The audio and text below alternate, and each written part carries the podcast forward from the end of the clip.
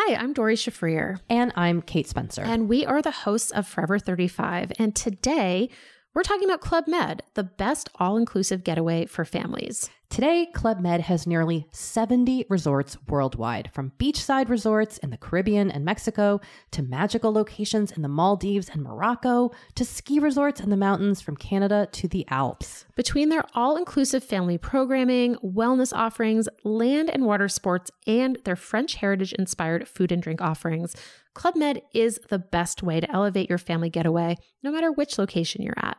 To learn more, visit clubmed.us. Tales of Arise, Ghost of Tsushima, Legends et d'autres jeux et toute l'actu du jeu vidéo, c'est dans le rendez-vous jeu maintenant tout de suite.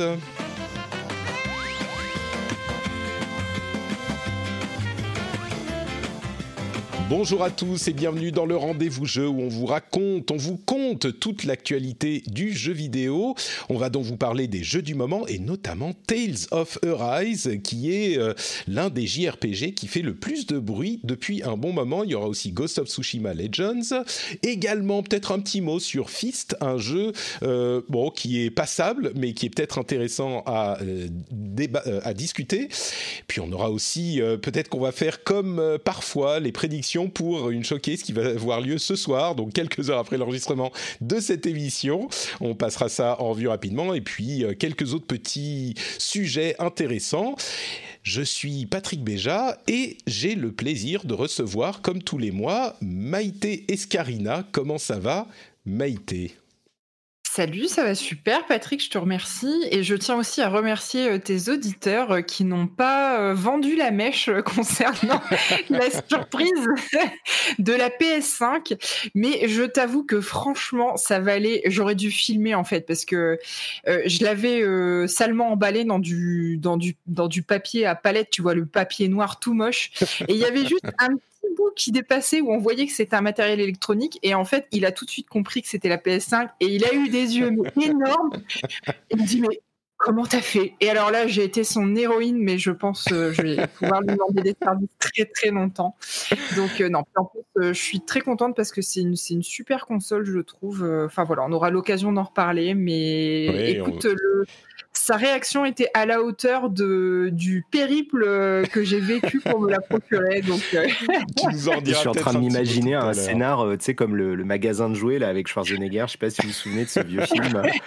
on est assez vieux pour s'en souvenir. J'imagine tu es en train de tabasser les gens pour récupérer ta PS5 dans les magasins. Ah, Incroyable. C'est limite là qu'il faut en arriver. Hein. C'est compliqué.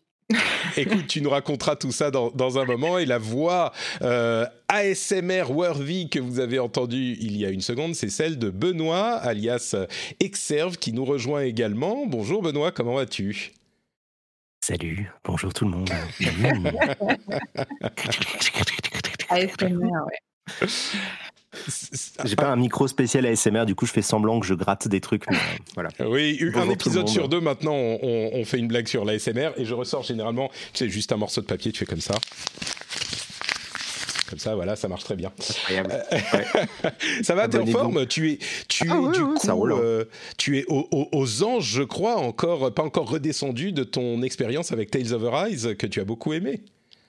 Ouais, c'est ça. Bah écoute, j'ai mon, j'ai mon jeu de l'année, moi, donc je suis peinard. Euh, ça y est, vous pouvez envoyer le reste. Hein. voilà, ouais. 2021, c'était sympa. On va en parler dans un moment. Euh, avant ça, bien sûr, je voudrais remercier les auditeurs qui soutiennent le rendez-vous jeu sur patreon.com/slash rdvjeux. Aujourd'hui, c'est Simon L, Timothée Després, Maxime Frimas et le producteur Claude Girel, qui est le producteur de cet épisode. Les producteurs, euh, c'est ceux qu'on remercie chaque mois. Mais notre cœur s'ouvre grand pour euh, remercier tous ceux qui permettent de financer cette émission sur Patreon. Je vous en redirai un petit mot dans un moment. Mais je vous envoie une grosse bise à tous et j'espère que les auditeurs remercient Simon, Timothée, Maxime et Claude, bah parce que sans eux, peut-être que l'émission n'existerait plus. Et je dis ça, euh, vu à quel point je suis occupé et les choix que je dois faire en ce moment, c'est même pas de l'hyperbole. Bon, un autre mot aussi pour dire que cette, euh, que aujourd'hui, on va pouvoir faire normalement un after show et euh, j'aimerais qu'on parle de l'expérience de joueur dont vous êtes le plus fier. Euh, show, c'est la partie un petit peu bonus pour les patriotes justement, et on la fera après l'enregistrement de l'épisode classique. Et la question aujourd'hui, c'est quelle est l'expérience de joueur dont vous êtes le plus fier? Merci à Xur qui nous a suggéré cette, euh, cette idée. Je trouve que c'est une idée marrante. Donc, euh, si vous êtes patriote niveau 2, vous pourrez participer à cette, euh, petit, ce petit after show et je suis sûr qu'on aura des choses intéressantes à discuter. Alors notre premier gros sujet, notre sujet, j'ai envie de dire presque presque unique, j'exagère mais à peine, c'est Tales of Arise, le nouveau jeu de la série Tales of, qui est quand même une, euh, un, morceau, j'ai envie de dire un gros morceau de la, du, JRPG, mais c'est presque, euh, enfin, c'est un gros morceau, mais c'est pas un aussi gros morceau que d'autres euh, gros morceaux de, cette catégorie. On n'est pas au niveau d'un Final Fantasy ou d'un euh, euh, même Dragon Quest au Japon, ou même, j'irais même jusqu'à dire, en Occident, je crois qu'elle est moins connue cette série que des trucs comme Persona par exemple, ou même Yakuza plus récemment. Et pourtant, c'est une série qui est très vénérable et qui a une particularité puisqu'elle est vraiment une série JRPG, mais également d'action dans les combats. C'est pas du tour par tour, c'est de l'action. Et, bref, bon, j'en dis quelques mots, mais je crois qu'on pourra euh, laisser parler Benoît puisque j'ai appris cet été avec ta première preview euh, que tu étais un grand fan de la série depuis longtemps et que euh, et, bah, je vais te laisser du coup nous parler un petit peu de, de Tales of Arise sur lequel j'ai beaucoup beaucoup de questions et sur la série en général, j'ai beaucoup de questions parce qu'elle m'intrigue, mais que je la connais assez peu finalement. Euh, dis-nous, qu'est-ce que c'est que Tales of Arise? Et peut-être en remettant un peu de contexte euh, sur la série en général. Ouais, bah écoute, euh, ça tombe bien parce qu'en plus, comme j'ai enregistré mon test il y a quelques jours, je pense que j'ai encore le, le, script de ma vidéo en tête à, quelques mots près. Euh, T'aurais pu me laisser les sous-titres, tu sais, sur Twitch, comme ça j'aurais pu lire. aussi. Je peux te les remettre si tu veux. Hein. Non, non, non, non. Non, mais j'étais content parce que c'est, euh, pratique de pouvoir mettre les sous-titres maintenant. bref, ouais, donc Tales of, en fait, donc c'est une série qui a 25 ans. Si je dis pas de bêtises, ça a commencé en 95, hein, un truc comme ça. Ça date de la SNES, ça devait être Tales of Fantasia, le tout premier. c'est une série qui avait fait euh, assez rapidement parler d'elle parce qu'en fait, le, caractère designer, historiquement, c'était la, c'était l'artiste qui dessinait les mangas euh, Oh My Goddess, que tu dois connaître, toi. J'ai oublié son nom euh, là tout de suite maintenant, mais bon, voilà, il a, il a un trait très reconnaissable et, et, pendant longtemps, son, son, style était associé à, au Tales of. et en fait, Tales of, c'est vrai que ça, c'est surtout connu au Japon. Ça, ça, a eu percé en fait en Occident bah, grâce à Tales of Symphonia. Euh, comme le disait euh, tout à l'heure Eska, euh, c'est vrai que cet épisode sur GameCube a vraiment, vraiment bien fonctionné. Peut-être plus en termes de succès d'estime qu'autre chose. et, et l'autre moment où je pense que ça a bien marché, c'était Tales of Vesperia. Ça faisait partie des rares moments où, enfin, c'était l'époque où Microsoft cherchait à faire des jeux et pas des manettes. Et du coup, ils avaient, euh, ils avaient donné plein d'argent à des studios Jap pour avoir des exclus. Et ils avaient notamment Tales of Vesperia, qui, euh, en tout cas, qui pour moi était euh, jusqu'à jusqu'à il y a quelques jours le meilleur épisode de la série. Quoi. C'est d'ailleurs sur, Tales of, sur Tales of Vesperia, euh, je vais raconter une toute petite anecdote. Euh, cet été, quand j'étais au milieu de des couches et de la, euh, j'allais dire du désespoir, ce qui est un petit peu euh, sévère, mais de la complication d'avoir deux enfants, euh, j'ai vu une vidéo où tu parlais de tes premières expériences en preview avec justement Tales of Arise et ça m'a donné très envie d'aller découvrir la série. Et du coup, j'ai acheté Tales of Vesperia sur PlayStation et sur euh, Switch parce que j'en étais. Et en plus, il est disponible sur euh, euh, le Game Pass. Et je m'étais pas. Ouais, il est ressorti surtout. il est ressorti il, est ressorti surtout parce que c'est vrai que c'est devenu. Pardon. En fait, c'est devenu l'épisode un peu favori parmi les fans parce qu'en gros, il y avait pendant longtemps, il y avait tu sais, c'est un peu comme les. Euh, ça fait partie de ces séries où tous les épisodes sont pas bons. C'est-à-dire que c'est souvent un peu, il y a une espèce de petite roulette. Donc il y a des épisodes complètement, euh, tu peux oublier, d'autres qui sont quand même connus. Il y a Gracie's F qui est très connu, mais plus pour son système de combat, qui était vraiment, euh, vraiment excellent quand il est sorti. L'histoire était assez dispensable. Mais et Vesperia, en fait, c'était vraiment un épisode qui réussissait à mélanger un peu tout, quoi. Et, et comme c'était le tout début de cette, on va dire, du creux de la vague des JRPG, avec pas mal de monde qui était un peu dans une phase de nostalgie, ils revoulaient des, des vieux FF à l'ancienne. Tu sais, c'était l'époque de FF13, donc il y avait plein de gens déçus par par l'orientation de, de, de Final Fantasy.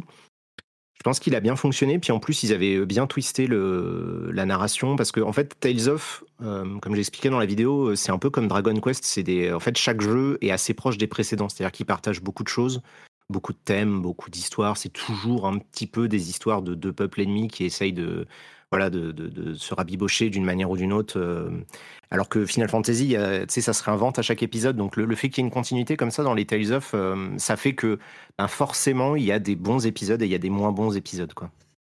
Et du coup, euh, un des éléments quand même assez euh, notables de cette série, c'est l'aspect action euh, qui dénote, je trouve, pas mal avec la plupart des autres JRPG. C'est vraiment les combats, c'est de l'action, action quoi. C'est pas du, enfin oui, c'est de l'action tout court. On, est d'accord, je me trompe pas là-dessus. Ouais, ça a toujours été le cas en plus. Hein. Details of mm. Fantasia sur Super NES, c'était déjà en 2D des espèces de petits combats où en fait c'est pas de l'action pure, c'est-à-dire qu'on peut pas enchaîner les actions et les, attaques comme on veut. On a quand même une limite, soit via de la magie, soit via des jauges, etc. Mais, euh, mais dans les faits, euh, et surtout avec l'avènement de la 3D, c'est euh, rapidement devenu un, un, truc vraiment très impressionnant visuellement. Et là, avec Tales of Arise, ils ont encore, ils sont encore allés un peu plus loin en rendant les contrôles peut-être un peu moins rigides, parce qu'en fait paradoxalement, quand on regarde un combat dans Tales of, ça a l'air d'être bordélique à souhait, alors qu'en réalité, c'est très, très euh, technique. Ça, ça, demande euh, pas mal de maîtrise, de réussir à bien exploiter le système de jeu quand on, quand on essaye d'aller au bout euh, de, de, ce que propose le contenu. Mais, mais visuellement, il y a toujours eu des petits soucis de lisibilité, et puis c'est toujours le cas avec Tales of Arise, hein, on va pas se mentir. Mais ouais, c'est ça. C'est Moi, je le compare à du Devil May Cry. Hein. C'est un peu la même idée qu'on retrouve là dans, dans Tales of Arise. C'est-à-dire qu'effectivement, on contrôle un personnage. Je crois qu'on peut switcher d'ailleurs, peut-être pas pendant les combats, mais si, peut-être. Si, si quand on veut, et, on contrôle donc un personnage à la fois et on va aller vers les monstres et taper avec des coups d'épée, des, sorts, ce genre de trucs. Donc c'est vraiment euh, de l'action, même s'il y a cette, euh, cette limite de plus euh, JRP, enfin RPGesque de mana, de cooldown, de ce genre de choses mais, mais oui, donc ça c'est euh, assez différent. À vrai dire, je dis c'est assez différent, mais ça fait peut-être penser au dernier Final Fantasy, euh, le, le 15 ou le 7 remake. Euh, peut-être que ça s'en approche quand même un petit peu. un peu l'idée, ouais. J'aurais plus comparé FF12 dans la gestion de l'IA et avec le système mmh. de Gambit de FF12. Moi, c'était à ça que ça m'avait fait penser. Et d'ailleurs, c'était un petit peu ce qui me déplaisait. Je sais pas là comment ils s'en sortent, mais je trouve toujours un peu frustrant quand tu es en action RPG, que tu ne maîtrises qu'un seul personnage. Euh, faut que l'IA soit vraiment bonne à côté parce que tu sais, le, cliché, c'est de dire que tu as toujours un perso qui va sucer tous ses MP euh, en 30 secondes. Je sais pas trop comment ils s'en sortent là-dessus. Euh. C'est vrai que ça, j'en ai pas parlé, mais en fait, tu as toujours des. Euh, tu, peux, tu peux paramétrer les routines d'IA toi-même. Il y a des menus pour régler la stratégie et les comportements des gens. Donc, tu sais, tu peux. Euh, du coup, ta comparaison avec les Gambits, elle est, elle est super pertinente parce qu'effectivement, tu vas mettre des, des, des règles. Tu vas dire en dessous de 50% de ta mana, tu arrêtes d'utiliser ta magie. Je veux pas le savoir. Tu attends que ça remonte.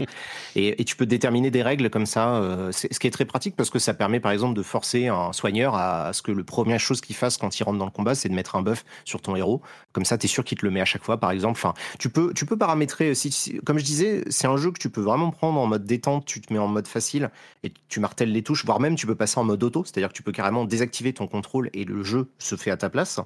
Euh, et à l'inverse, tu peux, euh, tu peux essayer d'aller pousser très très loin parce que le jeu permet de vraiment affiner le, le contrôle que tu as sur ton équipe. Bah, justement, euh, on va revenir euh, au, combat spécifique sur euh, Tales of Arise.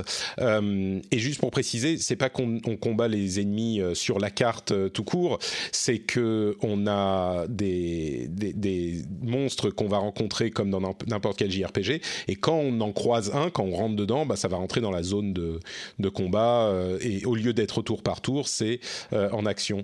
Giant FR nous dit n'oublions pas le multijoueur également dans les Tales on peut jouer à plusieurs, ça je, ne le savais même pas. Avant on pouvait, ouais. Bah, je me ah, rappelle que c'était plus le cas. Pas dans celui-là. C'est euh, ça, a fait râler quelques personnes parce que c'est vrai qu'il y avait des gens qui devaient y jouer. Euh, Symphonia, on pouvait y jouer à 4. Ouais, GameCube, bah tu avais 4 par manette. C'était une des raisons pour lesquelles j'avais acheté Symphonia, justement, c'est que c'était un, jeu multi. Euh, mais après, bon, j'en garde pas un excellent souvenir de jeu multi, quoi. Ouais. Mais- C'était- En fait, bon. je suis partagé sur ce sujet-là parce qu'effectivement, c'est c'était pas très bien, mais c'était l'occasion de, de- de faire le jeu à plusieurs. Je pense que c'était Ouais. des configurations où tu jouais avec bah, tes frangins, frangines, euh, avec euh, ta Mhm. femme, ton mari, tes gosses. euh, je pense qu'il y avait ces configurations-là, mais c'est vrai que si j'imagine qu'ils l'ont lâché pour celui-là, c'est parce qu'ils se sont rendus compte que ça concernait finalement assez peu de gens. Parce qu'en fait, toi, tu jouais en exploration, c'était la personne qui tenait la manette une, mais en combat, chacun pouvait contrôler un petit personnage. Hmm. Je me rappelle que Bon. ça posait notamment des problèmes de, de lisibilité parce que for- il y avait qu'un seul écran pour les, pour les deux joueurs. Du coup, ça dézoomait quand tu avais un joueur, les, quand les deux joueurs étaient aux extrémités des écrans et au bout d'un moment, c'était plus très. Ouais. Ah ouais, Bah, bah, je façon, que la- euh, les- ça, ça pose des vrais problèmes de caméra. hein. Tous ces systèmes-là de, de couch coop, c'est compliqué. hein. Et, et en l'occurrence, euh, la lisibilité, elle n'est pas euh, maximale, même avec un joueur ici. Donc, euh, Mais bon, parlons euh, spécifiquement de Tales of Arise. Euh, on va spoiler, euh, c'est enfin non pas spoiler le jeu, hein, mais spoiler la, review. J'ai l'impression que euh, toutes les impressions que j'en ai lues sont extrêmement positives. Alors peut-être pas au niveau universel comparé à tous les jeux du monde, mais en tout cas pour les JRPG, si vous appréciez ce genre de, jeu, euh, c'est vraiment le haut du panier. Et j'aimerais que tu nous en dises un petit peu plus sur ce qui- fait que cet épisode est vraiment réussi du coup. Ben ouais, euh, en fait ça tient à pas mal de facteurs. C'est-à-dire qu'en gros, euh, bah, les JRPG, il y en a de moins en moins. Ça, c'est une réalité. C'est-à-dire qu'il y a de moins en moins de, de gros jeux à gros budget, euh, aventures solo euh, japonais, etc. C'est euh, mine de rien, il reste quoi? Final Fantasy, Persona 5. Euh, Il y a eu Yakuza 7, mais c'était plus pour la blague qu'autre chose. Euh, mais, euh, mais voilà, ça, re- ça reste de plus en plus rare. Donc je pense qu'il y a tout un public qui a grandi avec ça, qui, qui est en attente. Et comme le JRPG dans les années 2005-2015 à peu près, il a vraiment pris une orientation très animation japonaise avec les lolis, donc c'est-à-dire les petites filles, les petites filles en jupette, etc., etc. Moi, euh, qui avait un peu vieilli, je, je me retrouvais plus du tout dans ces jeux-là. Et et du coup, c'est vrai que j'étais un peu en attente pas- de- d'un changement. Et, euh, et Tales of Arise, rapidement, en fait, on s'est rendu compte que ça avait l'air d'être. euh, le, Bandai avait envie de, pas de tourner la page, mais plutôt de, bah voilà, d'aller vers une nouvelle étape, de moderniser le truc. Ils ont changé de moteur. L'équipe a quasiment changé. euh, C'est beaucoup de, de petits jeunes qui ont repris le flambeau des anciens. Euh, ils ont revu pas mal de choses au niveau de l'écriture. Ils ont donné beaucoup plus de moyens sur la partie visuelle, sur la partie sonore. Et, euh, et le résultat, bah, c'est que ça fait très longtemps que j'avais pas eu, tu vois, un, un vrai grand JRPG où je me couche à pas d'heure et le lendemain je me réveille et j'allume la console, quoi. C'est oui, j'insiste sur ce point que tu soulèves. Euh, Il y a vraiment une intention de Bandai Namco de renouveler la série. Enfin, au-delà du fait de la renouveler, de lui donner une chance pour qu'elle euh, aille plus loin que ce qu'elle a fait jusqu'à maintenant. C'est-à-dire que il est assez euh, probable que l'intention, c'est de la faire découvrir au reste du monde, la renouveler pour euh, le public qui la connaît déjà, et puis la- l'amener dans un petit peu plus de modernité. Et puis, à la manière peut-être évoquée Persona ou Yakuza, qui ont connu une certaine notoriété ces dernières années chez un public occidental, chez qui ces jeux-là, ces séries étaient un petit peu plus niches, et ben peut-être l- amener Tales of euh, en tant que série au même type de notoriété et bien sûr de chiffres de vente euh, dans ces, dans ces, pour ces publics-là. Donc ils ont vraiment mis les moyens, comme tu le dis, ils ont changé de moteur, ils ont, enfin bref, euh, tout plein de choses. Et le résultat, du coup, est, enfin le pari a l'air vraiment réussi, quoi. Ouais, pour moi, ouais, clairement. Mais, mais t'as raison. C'est-à-dire que c'est c'est ça leur objectif. C'est euh, ils ont une franchise qui, est assez ancienne, qui a 25 ans. Qui, y a vrai, ils savent qu'ils ont quand même une aura et qu'ils ont une communauté de gens qui, qui aiment beaucoup. Mais euh, mais voilà, ça faisait quand même pas mal d'épisodes qui tournaient un peu en rond. Ils avaient testé des trucs dans les derniers, que ce soit avec Berseria ou avec Zestiria. euh, mais au bout d'un moment, les Tales of, enfin, c'est vrai que depuis, euh, depuis Gracies et, euh, et, et Vesperia, du coup, ça date maintenant un petit peu. Il n'y avait pas eu de coup d'éclat. Euh, en plus, ils avaient eu pas mal de petits. euh, il y avait eu. Bon, ça, c'est vraiment du détail, mais il y avait eu des, des polémiques euh, justement pour Tales of Zestiria. Si je dis pas de bêtises, il y avait des histoires avec des, des actrices qui avaient eu des harcèlements. Enfin, bon, c'était assez compliqué. Euh, Il y avait eu les deux épisodes qui s'appelaient Exilia 1 et Exilia 2 qui n'avaient pas du tout convaincu. Euh, Enfin bref, voilà, c'est une série qui se cherchait tout simplement, tu vois. C'est comme ça arrive Mhm. euh, à, à certains moments, euh, tu vois, les, je sais pas, les Assassin's Creed par exemple, qui se sont fait un reboot avec Assassin's Creed Origin. C'est-à-dire qu'ils n'ont pas fondamentalement changé la formule. Non, soft reboot, moi je dirais. Ouais. Tu vois, c'est, je voulais faire, à un moment j'avais écrit ça dans mon dans mon test, c'était Tales of Soft Reboot, quoi. Ouais. c'est-à-dire qu'ils ils gardent l'essence de la série, ils vont garder ce qui en faisait quelque chose de bien et qui avait marqué les gens. Euh, ils renforçaient ça, ils supprimaient le gras euh, qui ne servait plus à rien ces dernières années et ils essayent de, bah, de renforcer chacun des aspects pour revenir un peu aux sources du truc. Et, euh, là, là, ça marche vraiment bien dans Horizon parce que bah, on a, en fait, on a tout ce qui était bien dans les Tales of auparavant, avec en plus des nouvelles choses beaucoup plus modernes, beaucoup plus matures, euh, qui manquaient à la série et qui devraient, je pense, lui permettre d'être justement euh, de toucher un public un peu plus, euh, un peu plus jeune, peut-être un peu plus moderne aussi, qui a des attentes qui ne sont plus euh, les histoires Ouais. euh, cucul à praline euh, des années 90, quoi. Ouais, Et du moi, coup, justement- Vas-y, Eska. C'est- typiquement euh, ce genre de scénario qui, me- qui me rebute pas mal sur les JRPG depuis une dizaine d'années. C'est que j'ai l'impression effectivement de toujours voir la même histoire et qu'en plus c'est, euh, je disais tout à l'heure un peu gnangnan, mais c'est ça un peu cucul à praline, très naïf en fait. euh, Ouais. Alors, ça bah, garde un peu cette candeur peu. parce que euh, ouais bah, je, je vais en reparler dans l'histoire mais euh, mais justement ils arrivent en fait à bien mélanger les tons entre euh, ce côté un peu naïf candeur euh, euh, c'est Pouillot qui disait ça dans ton test dans son test sur Gamecult c'est un peu l'ambiance tu sais shonen gambaté euh, fais de ton mieux etc il y a toujours un peu ça parce que bah ça reste très inspiré par l'animation japonaise mais il y a une il y a des petits trucs en plus, il y a plein de petites subtilités. Je vais, je vais essayer d'en parler sans trop spoil. hein. Bah, vas-y, hein, lance-toi. Euh, alors, on a entendu euh, un petit peu partout, c'est cette histoire, euh, comme souvent dans la série, entre deux nations, deux pays, enfin là, c'est deux planètes, et, et des personnages principaux qui sont opposés et complémentaires, avec l'une qui fait très très mal aux gens quand on la touche, et l'autre qui peut pas sentir la douleur. Donc, c'est un petit peu la, la, la comment dire, fate, la providence Oui, qui ah bah, les a évidemment. réunis. Évidemment. Mais c'est ça, ouais. Donc tu as deux planètes en fait qui sont, euh, qui sont vraiment en opposition. Il y en a une des deux, Rena, qui exploite les gens de l'autre qui s'appelle Dana depuis des siècles. hein. Ils les ont tous réduits en esclavage hein. et en fait ils les exploitent pour, euh, pour récupérer. Les... En fait ils, les font, ils leur font faire des travaux forcés pour récupérer de l'énergie magique. C'est une espèce de, de mana qu'ils ont entre eux, qu'ils ont en eux. Et du coup, eux, ça leur permet de, de, de faire une espèce de tournoi où chaque seigneur de chaque région va se battre pour savoir qui c'est qui peut diriger le monde. Euh, et donc nous, au milieu de tout ça, on va jouer euh, Alphen, le, le type avec son masque que les gens peuvent voir euh, s'ils sont sur Twitch, mais euh, donc le, le- le héros- le protagoniste, qui lui donc euh, sait pas qui il est, hein, vraiment c'est le héros amnésique par excellence. Et en plus de ça, il peut Déjà, pas tu dis ressentir ça, la ça me fait douleur. un peu peur quand même. Euh, Le héros Non, non, amnésique, c'est. en fait, alors il faut savoir un truc, c'est que les clichés et les tropes, euh, c'est pas forcément une mauvaise chose. C'est-à-dire que euh, je vais faire un parallèle un peu facile, mais 99% des chansons parlent d'amour. Mm. Euh, Ça veut pas dire que chansons sont nulles, tu vois. C'est comment tu vas en parler qui est intéressant. Et donc, ce qui est intéressant là avec Rise, c'est comment ils vont gérer le trope de, du héros amnésique, parce que ben c'est le cas dans tous les jeux, tu vois. Euh, Surtout FF7, au Japon, le héros il bien. amnésique. euh, Non, non, en Occident aussi. hein, tu joues un héros amnésique dans tous les Elder Scrolls depuis la nuit des temps. Euh, Oui, mais c'est quand même plus rare. Enfin bref, ouais, on, on- va pas se. J'ai l'impression que la moitié des. D'accord. Notre premier désaccord sur cet épisode. Je suis sûr que ça sera pas le dernier. Vas-y, continue.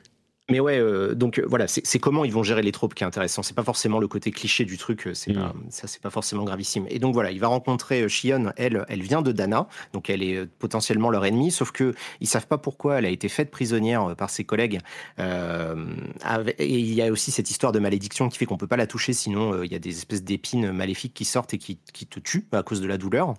Euh, si tu restes trop longtemps en contact avec elle. Et ils vont se retrouver en fait à bosser avec la, la, résistance locale pour renverser les différents seigneurs des différents pays euh, et essayer de voir un petit peu ce qui se passe. Ça, c'est le pitch de base. Là où ça devient vraiment très intéressant assez rapidement, c'est que le jeu euh, va nous mettre face et va mettre face ses, protagonistes euh, face aux conséquences de leurs actes. C'est-à-dire que on est vraiment dans une optique de, rébellion, de révolte, de guérilla, de révolution, donc des choses qui sont pas des sujets non plus euh, qu'on voit tous les jours. Et en fait, on va voir ce qui se passe après. On va voir ce qui se passe une fois qu'on a détruit l'autorité en place, comment les gens ils arrivent à survivre et à surmonter ça, comment les peuples hein, qui du coup étaient ennemis et montaient les uns contre les autres vont réussir à cohabiter. Enfin, le jeu ne, à chaque fois va rester dans cette logique de ben il faut quand même qu'il y ait des conséquences à ce qu'ils font.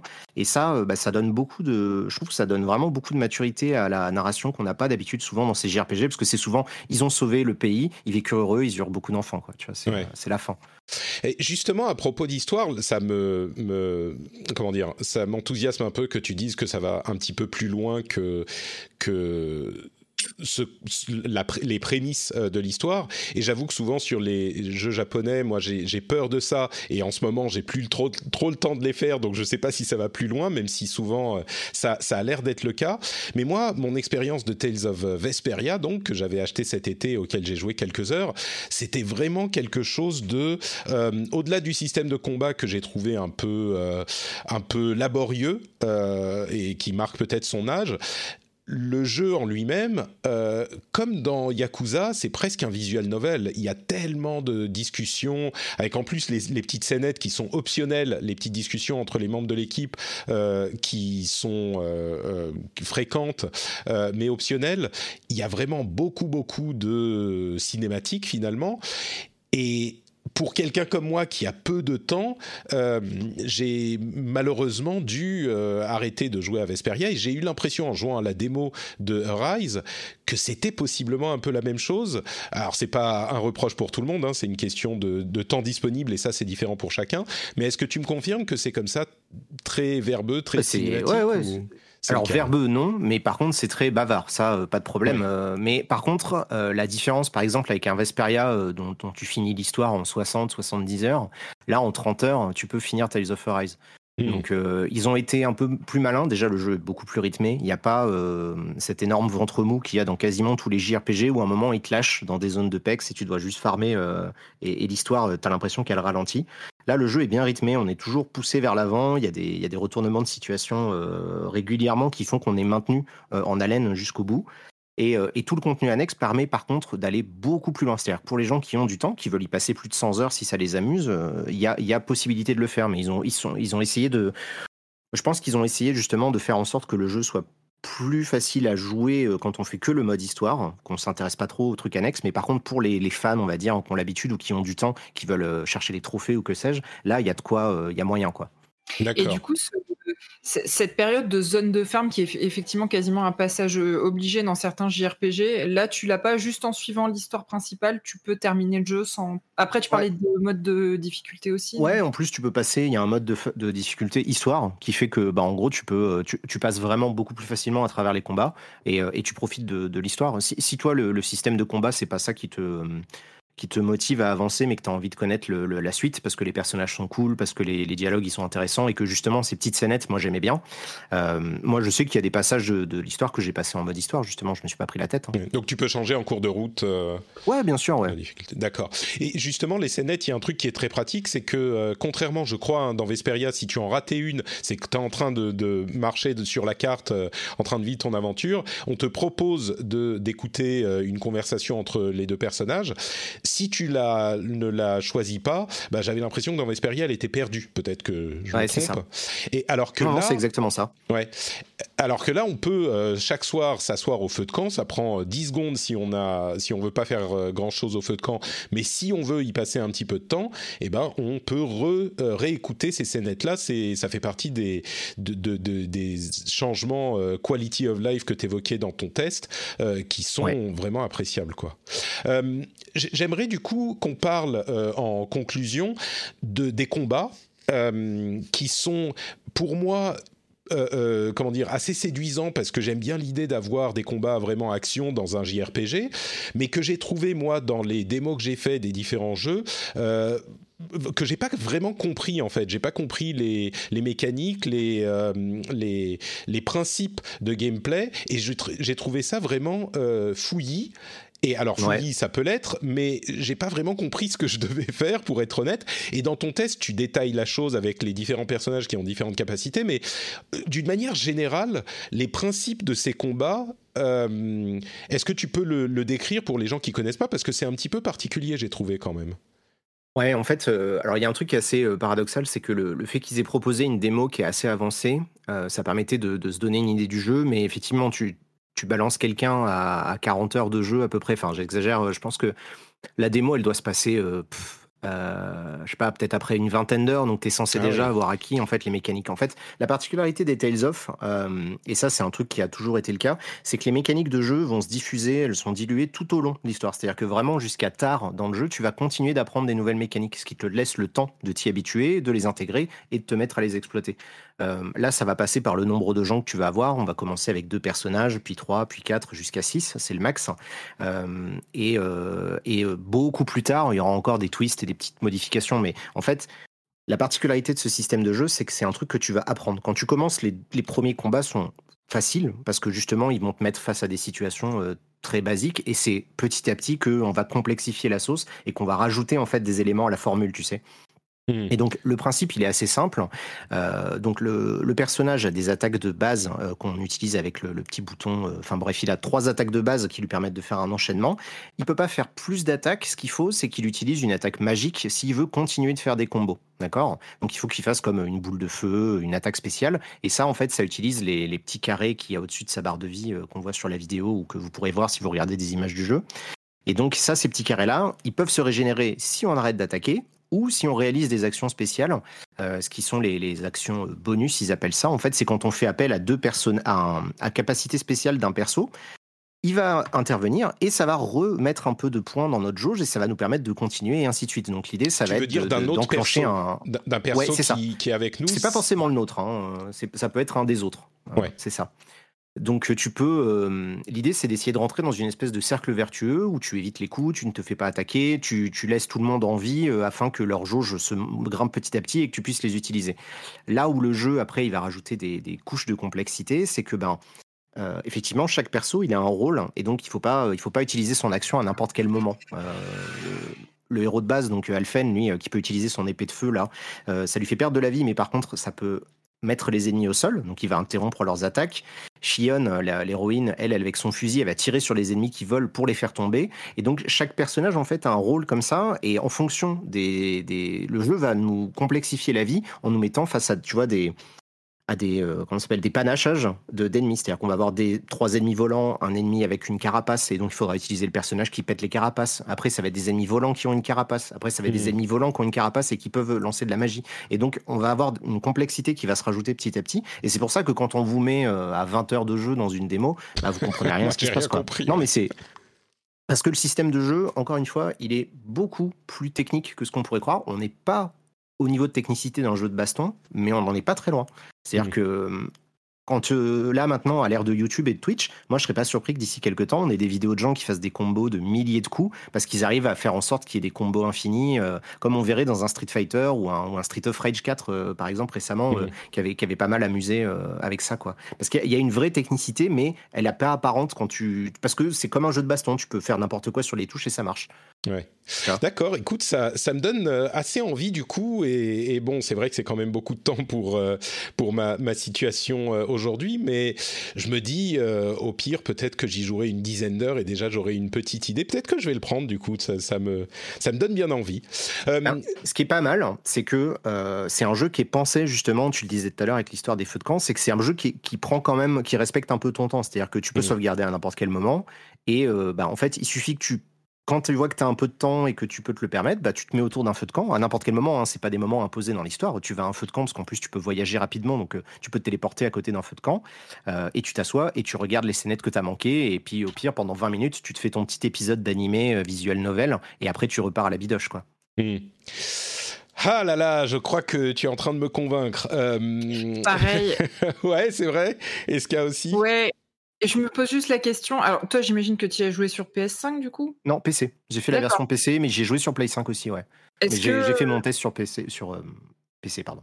Est-ce que tu as des inté- un intérêt Parce que je vois qu'il est aussi sur euh, All Gen. euh, Est-ce qu'il y a un intérêt à y jouer euh, sur une console next-gen euh, et à payer le prix fort Bah, auras les temps de chargement. De toute façon, ça c'est c'est un argument qui est Ouais. un peu difficilement qui est difficile à battre. Euh, si vous avez un PC, jouez-y sur PC parce que vraiment elle est très bien. euh, C'est de l'Unreal Engine, donc c'est très bien optimisé, ça tourne vraiment nickel.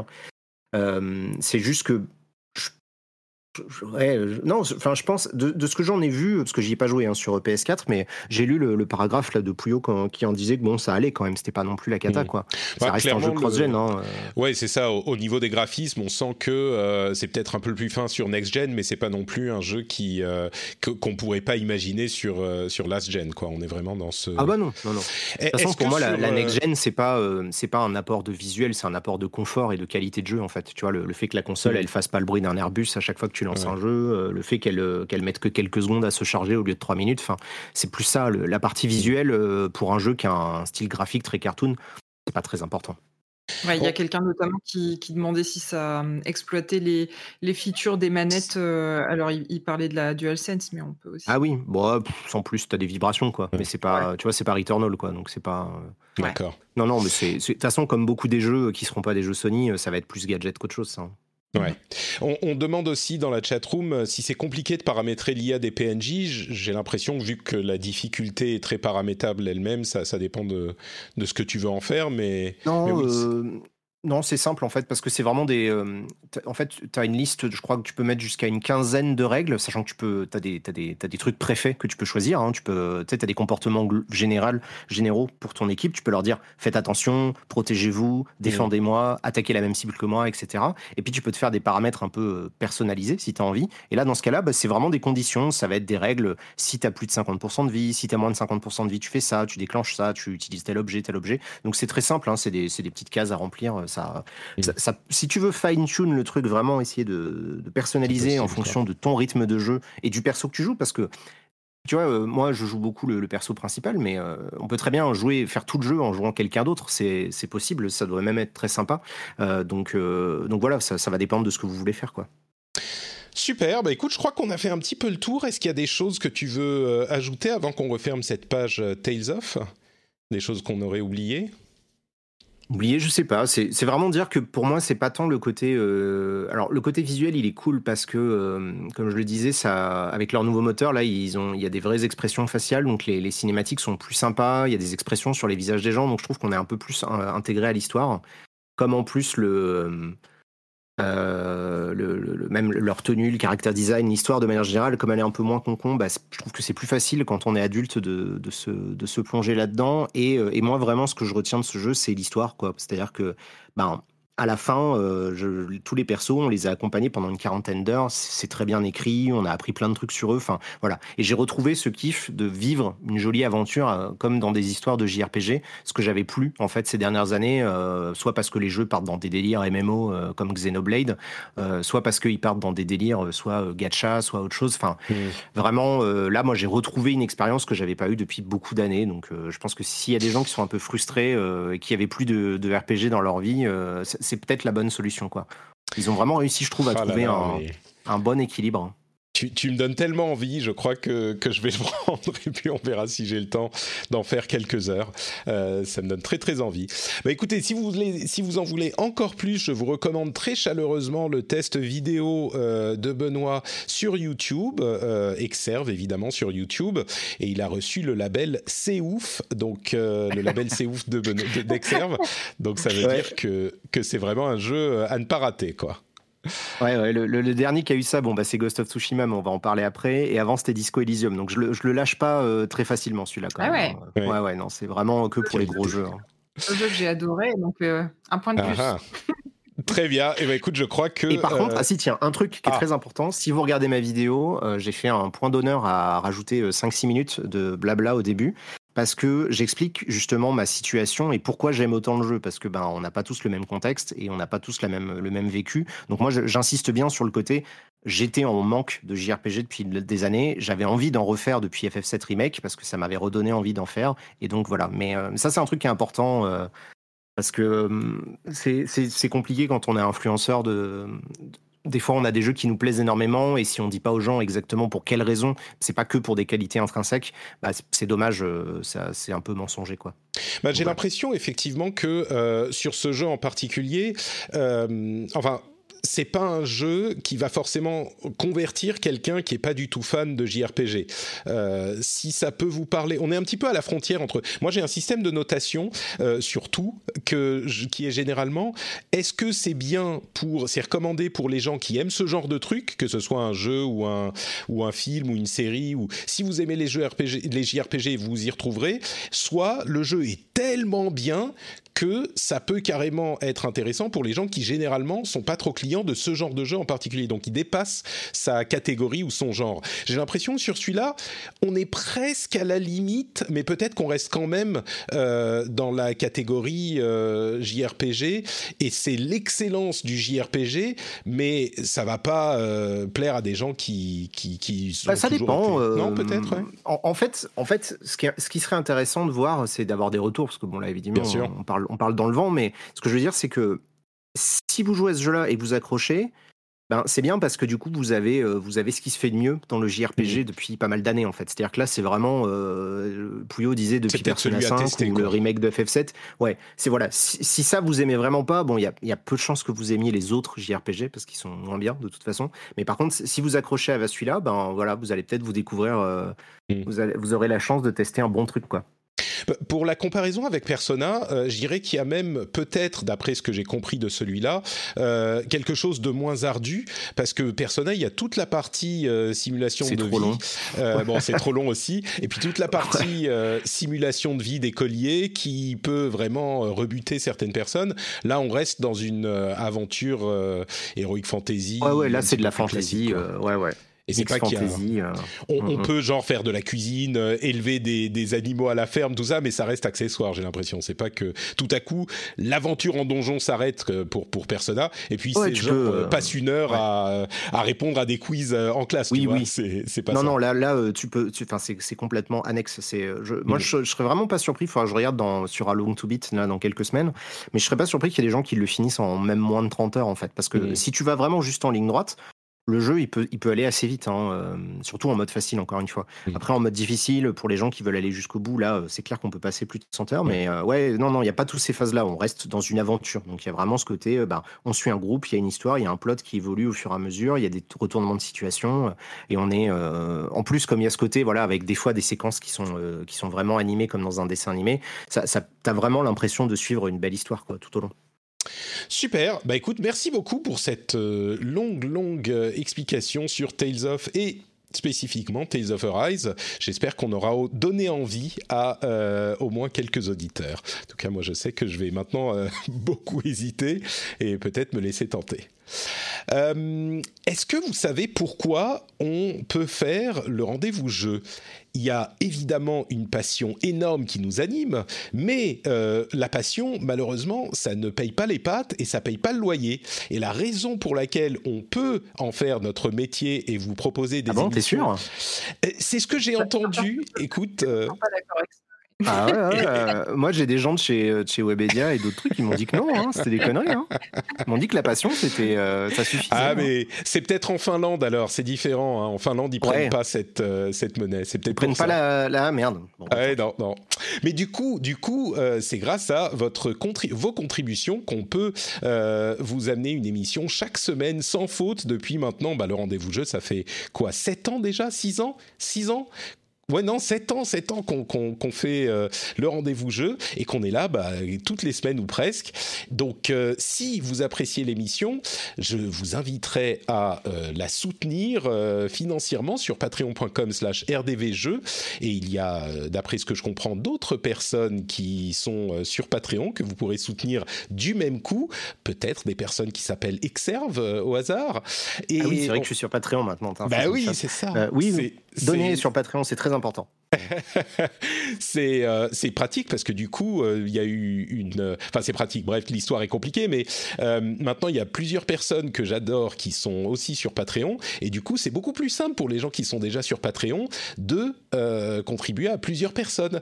Et si vous êtes déjà contributeur du rendez-vous jeu bah peut-être que vous retirerez euh, une petite partie pour la donner à quelqu'un d'autre qui est arrivé et que vous appréciez. Moi ça me ferait très plaisir euh, que plus de personnes réussissent à, vivre de leur passion sans avoir à payer en passion.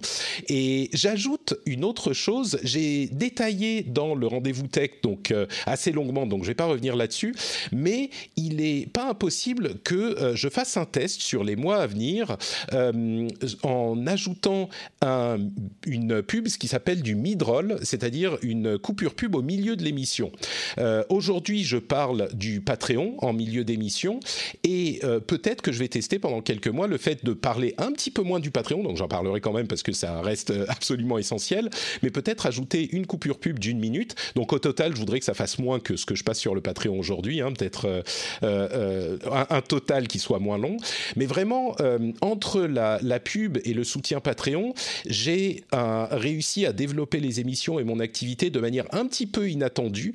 Euh, je réussis à rémunérer des gens qui m'aident, notamment Fanny qui est dans la chatroom et, et d'autres personnes qui travaillent avec moi euh, sur le site, sur euh, la création de contenu, sur plein plein de choses. Et il y a des choses qui arrivent en ce moment qui sont assez intéressantes.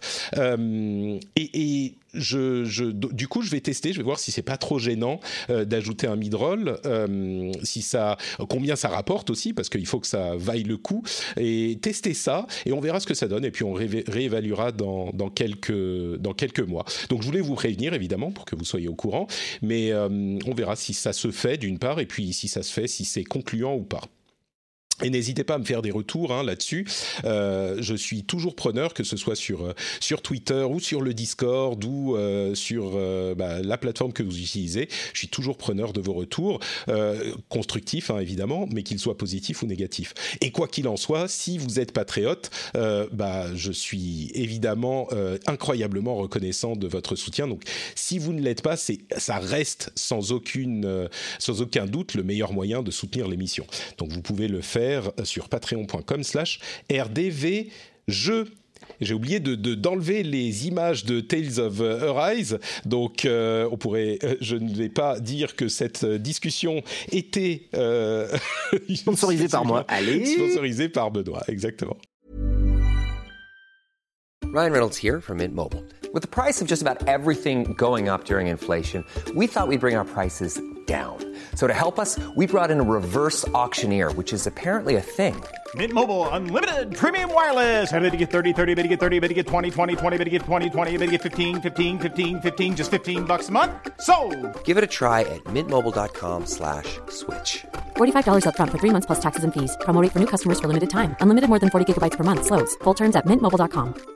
Hi, my name is Danny Pellegrino from Everything Iconic, and I'm excited to talk to you about Club Med. Club Med operates beach and mountain resorts and is the best all inclusive getaway for families. They have Club Med Punta Cana, their flagship family resort, and many other options in Mexico, the Caribbean, and around the world. Club Med are the pioneers of the all inclusive concept, which is the best way to vacation. Great for families, groups, or even solo travelers looking for land and water sports, delicious food and a place to make unforgettable memories. Visit clubmed.us, call 1 800 Club Med, or your travel advisor. Euh, bah on va continuer avec Ghost of Tsushima Legends. Euh, je, vais vous poser la question à tous les deux du coup. Euh, Benoît, je sais que tu aimes beaucoup Ghost of Tsushima. J'ai cru comprendre, je sais plus où tu en parlais, mais j'ai cru comprendre que ne, tu n'avais pas vraiment testé Ghost of Tsushima Legends, qui est le mode multijoueur de Ghost of Tsushima, qui a été ajouté un petit peu après la sortie. Euh, bah, c'est ça. Bah, la raison, elle est très simple, c'est que j'aime pas les jeux multi. Donc, euh, je, joue très rarement à des jeux en multijoueur. Ça, ça peut m'arriver avec ma copine ou un groupe de potes, mais euh, hmm. là, Ghost of Tsushima, bah, fallait que je joue avec des randoms et ça, non merci. Mais bah, le peu que j'ai joué, j'ai trouvé ça très bien foutu. Voilà. J'ai euh, moi testé le nouveau mode euh, de Ghost of Tsushima Legends, euh, qui est franchement. Alors à la base, je vous en parle régulièrement depuis quelques temps. Ghost of Tsushima Legends, c'est un mode qui est vraiment vraiment convaincant. C'est uniquement du PVE, c'est-à-dire que on va jouer un personnage qui va avoir une des capacités spéciales pour sa classe de personnage, et on va vivre des aventures spécifiques qui ont été créées pour ce mode avec le moteur de Ghost of of Tsushima. En partie, ça va être des, des, missions d'histoire euh, qu'on va jouer en coop avec une autre personne qui sont très bien faites pour inciter à la coopération, justement, et qui fonctionnent vraiment bien. Puis il y a une autre partie, un deuxième mode, qui est une sorte de mode horde euh, classique, euh, qui est là depuis le lancement de, de, de ce mode multijoueur. Là, il y a quelques jours, ils ont rajouté un troisième mode, qui est un mode PvPVE, comparable au Gambit dans Destiny, c'est-à-dire que on a euh, des ennemis à éliminer, un petit peu comme un mode horde, on va dire, euh, et il faut le faire plus vite que le groupe, l'équipe d'en face. Et on est deux équipes de deux, donc c'est euh, le matchmaking est très rapide, c'est bien foutu.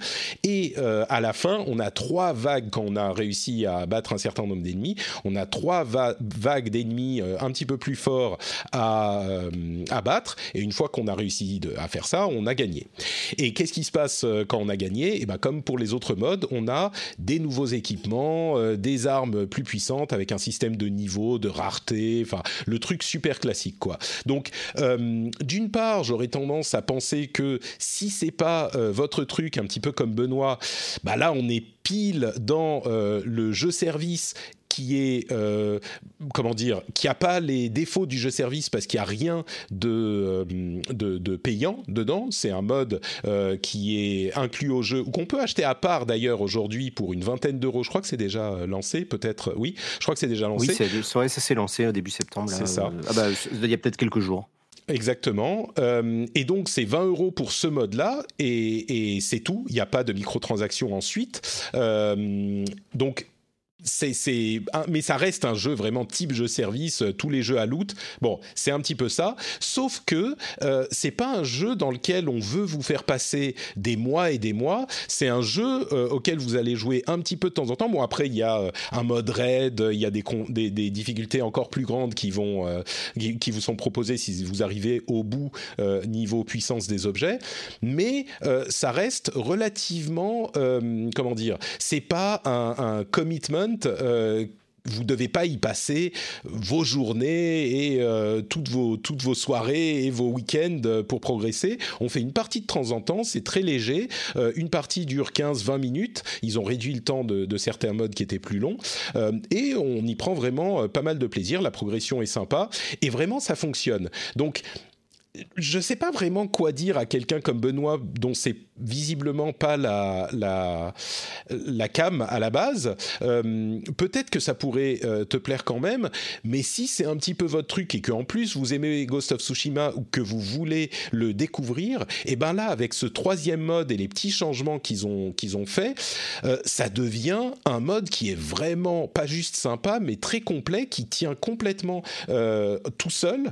Et la variété qu'on a avec ce troisième mode, ça rajoute un petit peu ce qui, euh, ça casse un peu la répétitivité qu'on pouvait craindre euh, quand il y en avait que deux. On était à la limite d'un truc vraiment super cool, et ben là on, dépasse un petit peu cette limite et on est euh, dans un jeu qui pour 20 euros pour le coup vaut 100% euh, l'achat à, mon sens. Donc voilà, le, mode rival, bon, il n'y a pas besoin de- d'en parler pendant deux heures, hein, c'est comme je disais PVPVE classique, c'est juste sympa comme le reste, mais c'est la variété que ça amène à euh, Ghost of Tsushima Legends dans son ensemble euh, qui, est, euh, qui a une, une vraie valeur.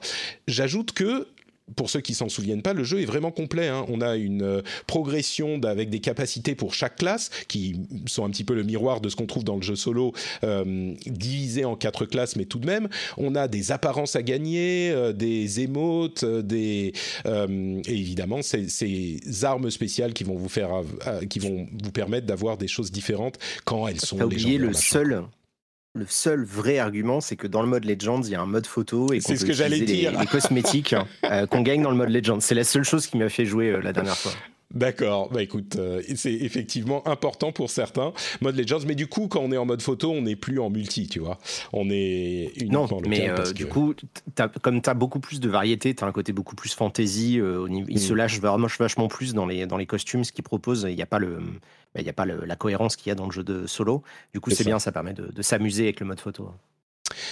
Donc voilà pour Ghost of Tsushima Legends qui est désormais disponible en euh, standalone.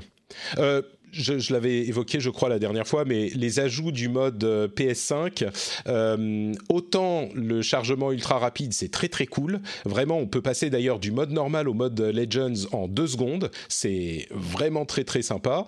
Euh, mais la gâchette, c'est hyper euh, anecdotique. hein. La gâchette euh, adaptative, euh, les vibrations, moi je trouve que c'est c'est du niveau de, de l'anecdotique complètement. Quoi.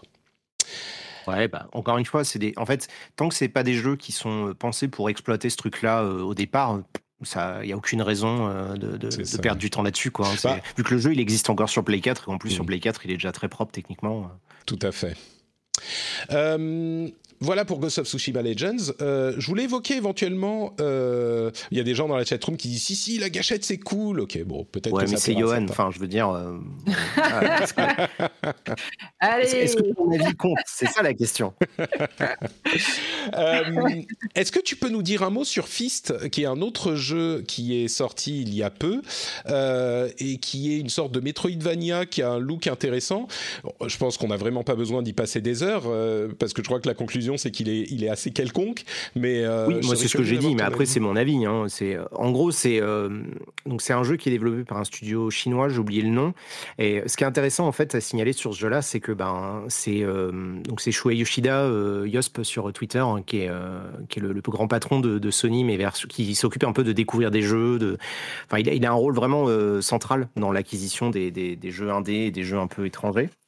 Et, euh, et c'est vrai que bon, moi je l'ai trouvé euh, inintéressant, mais par contre, voilà, c'est un, un jeu chinois avec un moteur graphique et un rendu graphique qui est très très propre. Et, euh, et c'est une exclue temporaire PlayStation, puisque ça sort que sur PS4 et sur PS5. La sortie euh, PC a été repoussée, puisqu'ils ont réussi à négocier un, un deal. Et, euh, et voilà, donc c'est c'est vrai que, bon. C'est un Metroidvania, donc euh, là, le temps que je finisse cette phrase, il en sera sorti 8 sur Steam. Euh, du coup, c'est vrai que c'est difficile d'être motivé euh, quand je l'ai lancé. Par contre, c'est très propre visuellement, effectivement. C'est plutôt sympa en termes de sensations. C'est un jeu, j'ai trouvé, j'y ai joué qu'une heure. hein. donc, euh, c'est vraiment voilà, une petite phase de découverte comme je peux faire.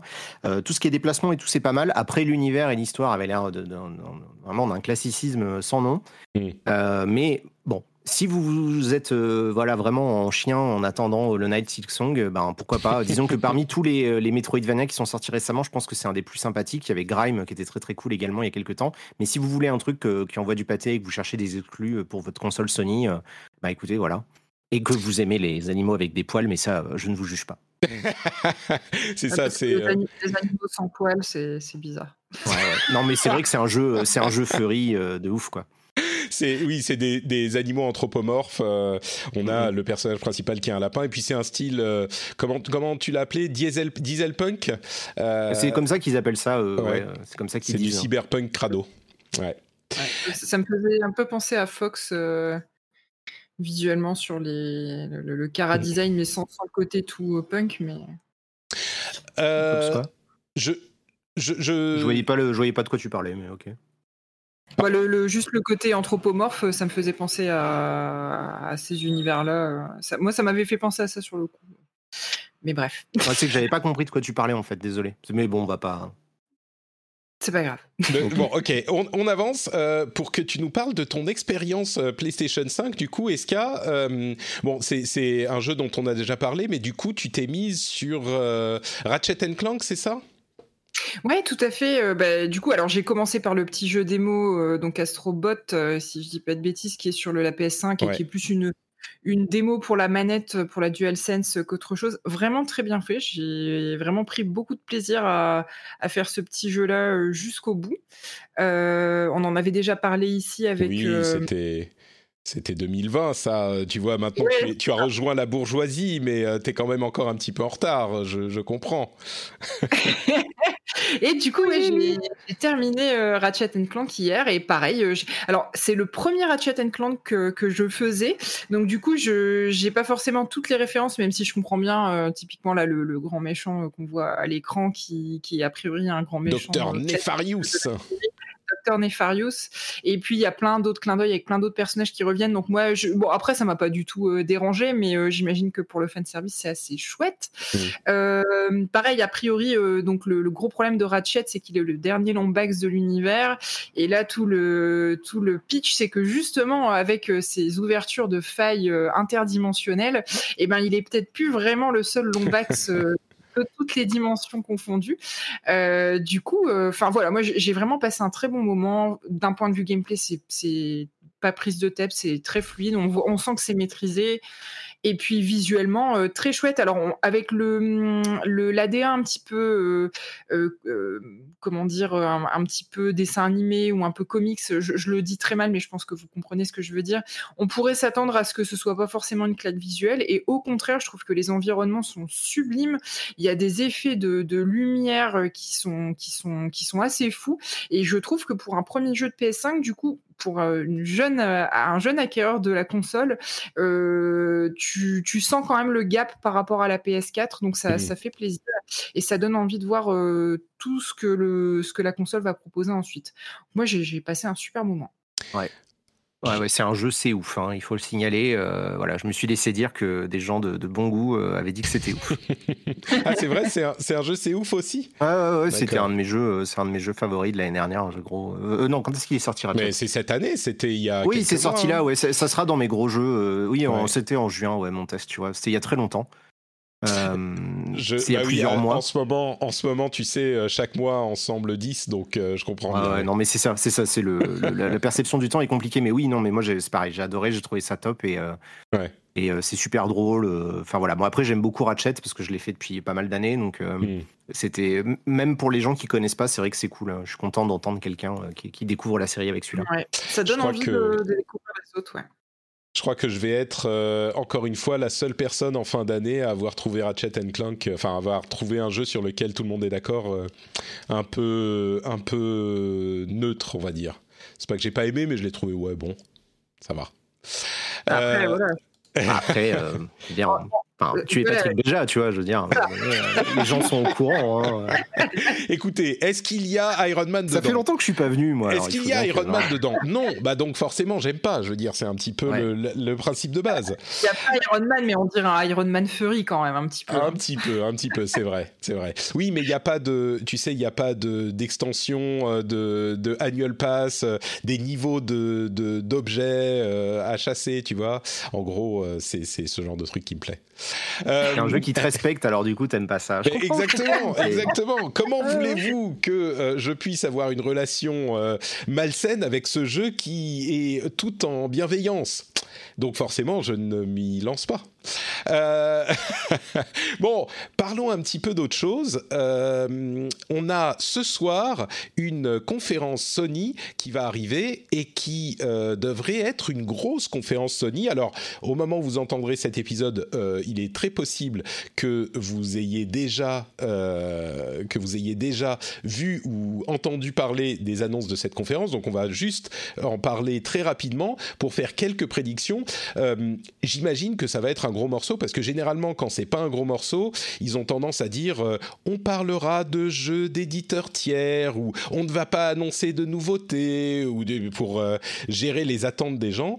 Du coup là, on peut se prendre à rêver si on est un petit peu masochiste. Euh, est-ce que vous avez une idée On va pas encore une fois y passer longtemps, hein, mais juste en quelques mots, une idée de, de enfin une prédiction. Est-ce que vous mouillez, vous vous mouillez pour dire ce qu'on ce qu'on va y voir ou pas tu rajoutes des trucs dans ta phrase. non, non, non, tout va bien, tout va bien. Peggy 18. Ouais, les gens ont compris. Voilà. Euh, oui, d'accord, j'ai compris. ça vient de. Ok. Euh, Benoît, euh, est-ce que toi, est-ce que toi, tu veux te mouiller dans ces prédictions Écoute, juste, juste pour troller les gens, ils vont annoncer Bloodborne sur PC, voilà, parce que ça, c'est, ça me fait tellement mourir de rire. Que, que c'est c'est vraiment un sujet. En plus, avec un peu de bol, s'ils le font pour de vrai, je pourrais dire que je l'avais prévu. Euh, voilà. Très bien. Euh, non, euh, moi, c'est vrai que été surpris quand ils ont annoncé, parce que c'est vrai qu'on les attendait, en fait, il n'y avait rien eu pour le 3, ils avaient pas, euh, je pense qu'ils avaient du retard, en fait, tout simplement, hein, Covid, tout ça. Ils ont quand même réussi à montrer une grosse démo de gameplay de, Horizon euh, Forbidden euh, et d'annoncer la date il y a pas longtemps, donc ça, c'était cool. Je serais pas surpris qu'on ait des nouvelles d'autres studios, parce qu'en fait, bah, il y a plein de PlayStation Studios dont on n'a pas de news. Euh, je serais pas surpris qu'ils nous présentent également euh, les différents achats, parce qu'en fait, il y a des trucs euh, qu'on sait peut-être pas encore euh, sur les, les acquisitions, les trucs comme ça. Euh, voilà, euh, écoute, moi, moi, je pense vraiment qu'on va avoir un peu de teasing sur du God of War ou un jeu Mhm. euh, ou un nouveau jeu Naughty Dog. euh, ça serait, je vois Ah, pas, Naughty je- Dog, ça me choquerait pas. Ouais. D'accord. Ouais, ouais. God of War, je pense qu'effectivement, il est temps. Euh, il l'avait annoncé pour 2021, clairement, il a été retardé, mais on imagine qu'il sortirait en 2022, et donc euh, ça fait dans à peu près un an. Peut-être qu'ils vont commencer à nous en parler. Euh, et puis, sur les acquisitions, peut-être, ils viennent d'ailleurs d'acheter un nouveau studio, qui était plutôt un Ouais. studio qui avait travaillé avec eux sur de la, sur de la VR. Donc, bon, c'est pas encore le Ouais, moment un- de ils ont, ils là, ils ont récupéré plusieurs gros studios qui sont des, vraiment des, euh, des techos, tu vois. euh, Il y avait, ça. bon, alors, je- ça, ça a été confirmé ou pas finalement le rachat de Blue de Point, Blue non. euh, machin? Ouais. Non, non, non. Non, c'était, ouais, bon, ils ont, ils ont fait glisser l'histoire, mais c'était pas, ouais. Bah, Il y a aussi Polyphonie, c'est vrai que tu vois, je pense qu'on aura des nouvelles de, de Gran Turismo, parce que Mhm. ça c'est pareil, ça fait partie quand même de leur, de leur licence sûre. Peut-être. Euh, je suis en train de regarder les studios, la PlayStation Studio euh, Guerilla, on moi, sait sur quoi ils bossent. Moi, je me demande, pardon, en dehors des, des- des studios PlayStation, si on va pas avoir droit du Final Fantasy XVI, parce qu'ils l'ont euh, montré à la sortie Ah à oui, l'annonce de en- la entière. console. Oui, entière, oui, entière. euh, Ah mais pardon, entière j'étais encore sur les first party moi. Ah, euh, d'accord, d'accord. Mais Naughty Bah, Dog, oui. moi, je suis pas, je suis pas sûr. Si on parle de first party, euh, ça me. Ah, moi, je, pense qu'ils des capables de quoi. balancer, tu sais, un peu de, Mm. un peu de teasing comme ça, euh, Peut-être. ne serait-ce que pour euh, que pour faire bisquer la, la concurrence. C'est pas. possible, surtout qu'ils ont sur cette fin d'année, euh, bah en fait ils ont rien euh, d'exclusif du côté de Sony, alors que Microsoft sort les cartouches Forza et euh, Halo Infinite. Euh, du coup peut-être que pour euh, pour donner, bah ça dépend de qui on est. hein. Tu sais il y a des gens à qui ça parle, donc. euh, Ah oui, oui, oui, bien sûr. mais, mais oui, moi je crois que euh, ça serait pas impossible que pour justement dire euh, à tout le monde, on est encore là, euh, on, est là, on arrive, 2022, ça va être euh, euh, multiple, c'est ouf. Peut-être qu'il pourrait sortir d'autres cartouches, c'est possible. Est-ce qu'à toi, est-ce que tu as des, des espoirs ou des prédictions? Euh, bah, je pense qu'effectivement, Naughty Dog, c'est déjà un gros morceau. Euh, après, j'aimerais bien entendre parler de la suite de FF7 Remake, ça c'est certain. Ah, Euh, mais enfin, je vois que ça fait partie des choses qui reviennent beaucoup dans les dans les commentaires euh, du chat. Euh, donc euh, soit FF7 remake, soit le prochain euh, Final Fantasy. Euh, mais déjà, s'ils parlent de ça, euh, je pense que je serais très très heureuse. Ouais. Bah, je me demande écoutez- également, euh, tu vois, s'ils vont pas euh, annoncer un peu le, des évolutions au niveau du, de la collection PS Plus et du PS Plus, euh, de proposer peut-être un abonnement intégré avec le PS Now, etc. Parce que je pense qu'en termes de service, il serait temps euh, qu'ils répondent au Game Pass d'une manière ou d'une autre. Mm. Euh, parce que je sais que leur technique, c'est, enfin leur stratégie, c'est de miser sur les franchises et je suis, je suis d'accord avec eux. Euh, mais euh, puis bon, voilà, je veux dire, je suis biaisé. hein. je suis plutôt Team PlayStation, ça, ça c'est connu. Mais ce que je veux dire, c'est que je pense qu'il vaudrait, quand ça vaudrait quand même le coup de proposer quelque chose de peut-être de plus consolidé face à Microsoft, parce que là, le Game Pass, ça devient tellement euh, fort. Mm. que, je pense que ça doit quand même leur, euh, tu vois, ça doit quand même, ça doit quand même les chatouiller, quoi. Si, euh, de- peut-être des nouvelles de- du prochain euh, God of War. Oui, on l'a. Benoît l'avait mentionné. Moi, je crois. Moi, je vois bien une ouverture sur euh, un petit peu plus de, de euh, Horizon, mais pas beaucoup euh, parce que c'est pas la peine. Et puis une fermeture sur God of War, ça me paraît très possible. Mais je- Ouais. je, crois qu'ils vont garder leurs cartouches. Les autres cartouches, ça me surprendrait pas qu'ils les gardent parce qu'encore une fois, bah, les consoles, ils les vendent toutes. Ils en mettent une en vente et elle est, elle disparaît dans l'instant. Donc ils n'ont pas besoin de générer plus d'excitation. Ils font un, un petit peu quand même parce que c'est la période de Noël, mais ils n'ont pas besoin de générer plus d'excitation que ce qu'ils ont maintenant parce que le but de tout ça, évidemment, c'est de vendre des consoles. Et là, ils les vendent déjà toutes. Donc euh, c'est pas bête de garder les cartouches. Par contre, peut-être que euh, les services, une évolution du PlayStation Plus euh, slash PlayStation Now, avec en plus un abonnement à leur conglomérat géant de services de streaming Oui, manga, ouais. Quelqu'un qui dit ça sur le chat, c'est vrai que c'est pas bête. Comme ils ont récupéré Crunchy, ADN et tout ça. Ouais, y a, ils ont, bah, ils ont tout. Ils ont Crunchyroll, ADN, Ouais, ils ont tout, hein. euh, euh, c'est quoi le troisième? Je sais plus. Mais, euh, mais oui, ils ont, ils ont tous les services de streaming de- d'animé et comme tu le dis, il y a aussi du manga. Donc, ah, il y a, y a Vincent qui dit dans la chatroom le, le retour de Battle Are- Are- Arena Toshinden. Oh Ah bah voilà. Ça, ça serait, il gagne le Non, mais 3 c'est- direct avec ça. Moi, je suis assez, euh, je suis assez d'accord parce que c'est vrai que ça faisait longtemps qu'ils n'avaient pas sorti de jeu de merde. Donc, euh, faut... non, faut, faut équilibrer les choses de temps en temps. C'est important. Mais tu sais, on parlait de, des Tales of tout à l'heure. Moi, il y a un, un studio euh, japonais euh, dont j'adore le travail justement en JRPG, c'est Tricrescendo. Et ça ah fait là là, partie, ça fait trop longtemps qu'ils n'ont pas sorti un. C'est quoi, après, ont Tricrescendo? c'est les gens. euh, Enfin, vas-y, vas-y. C'est le studio qui avait fait Baton Kaitos et euh, Eternal Sonata, que Mm. moi, c'est des jeux que j'adore. Et, et je, à chaque fois, je J'ai des nouvelles d'eux si tu veux. Ah, ça m'intéresse. Ouais.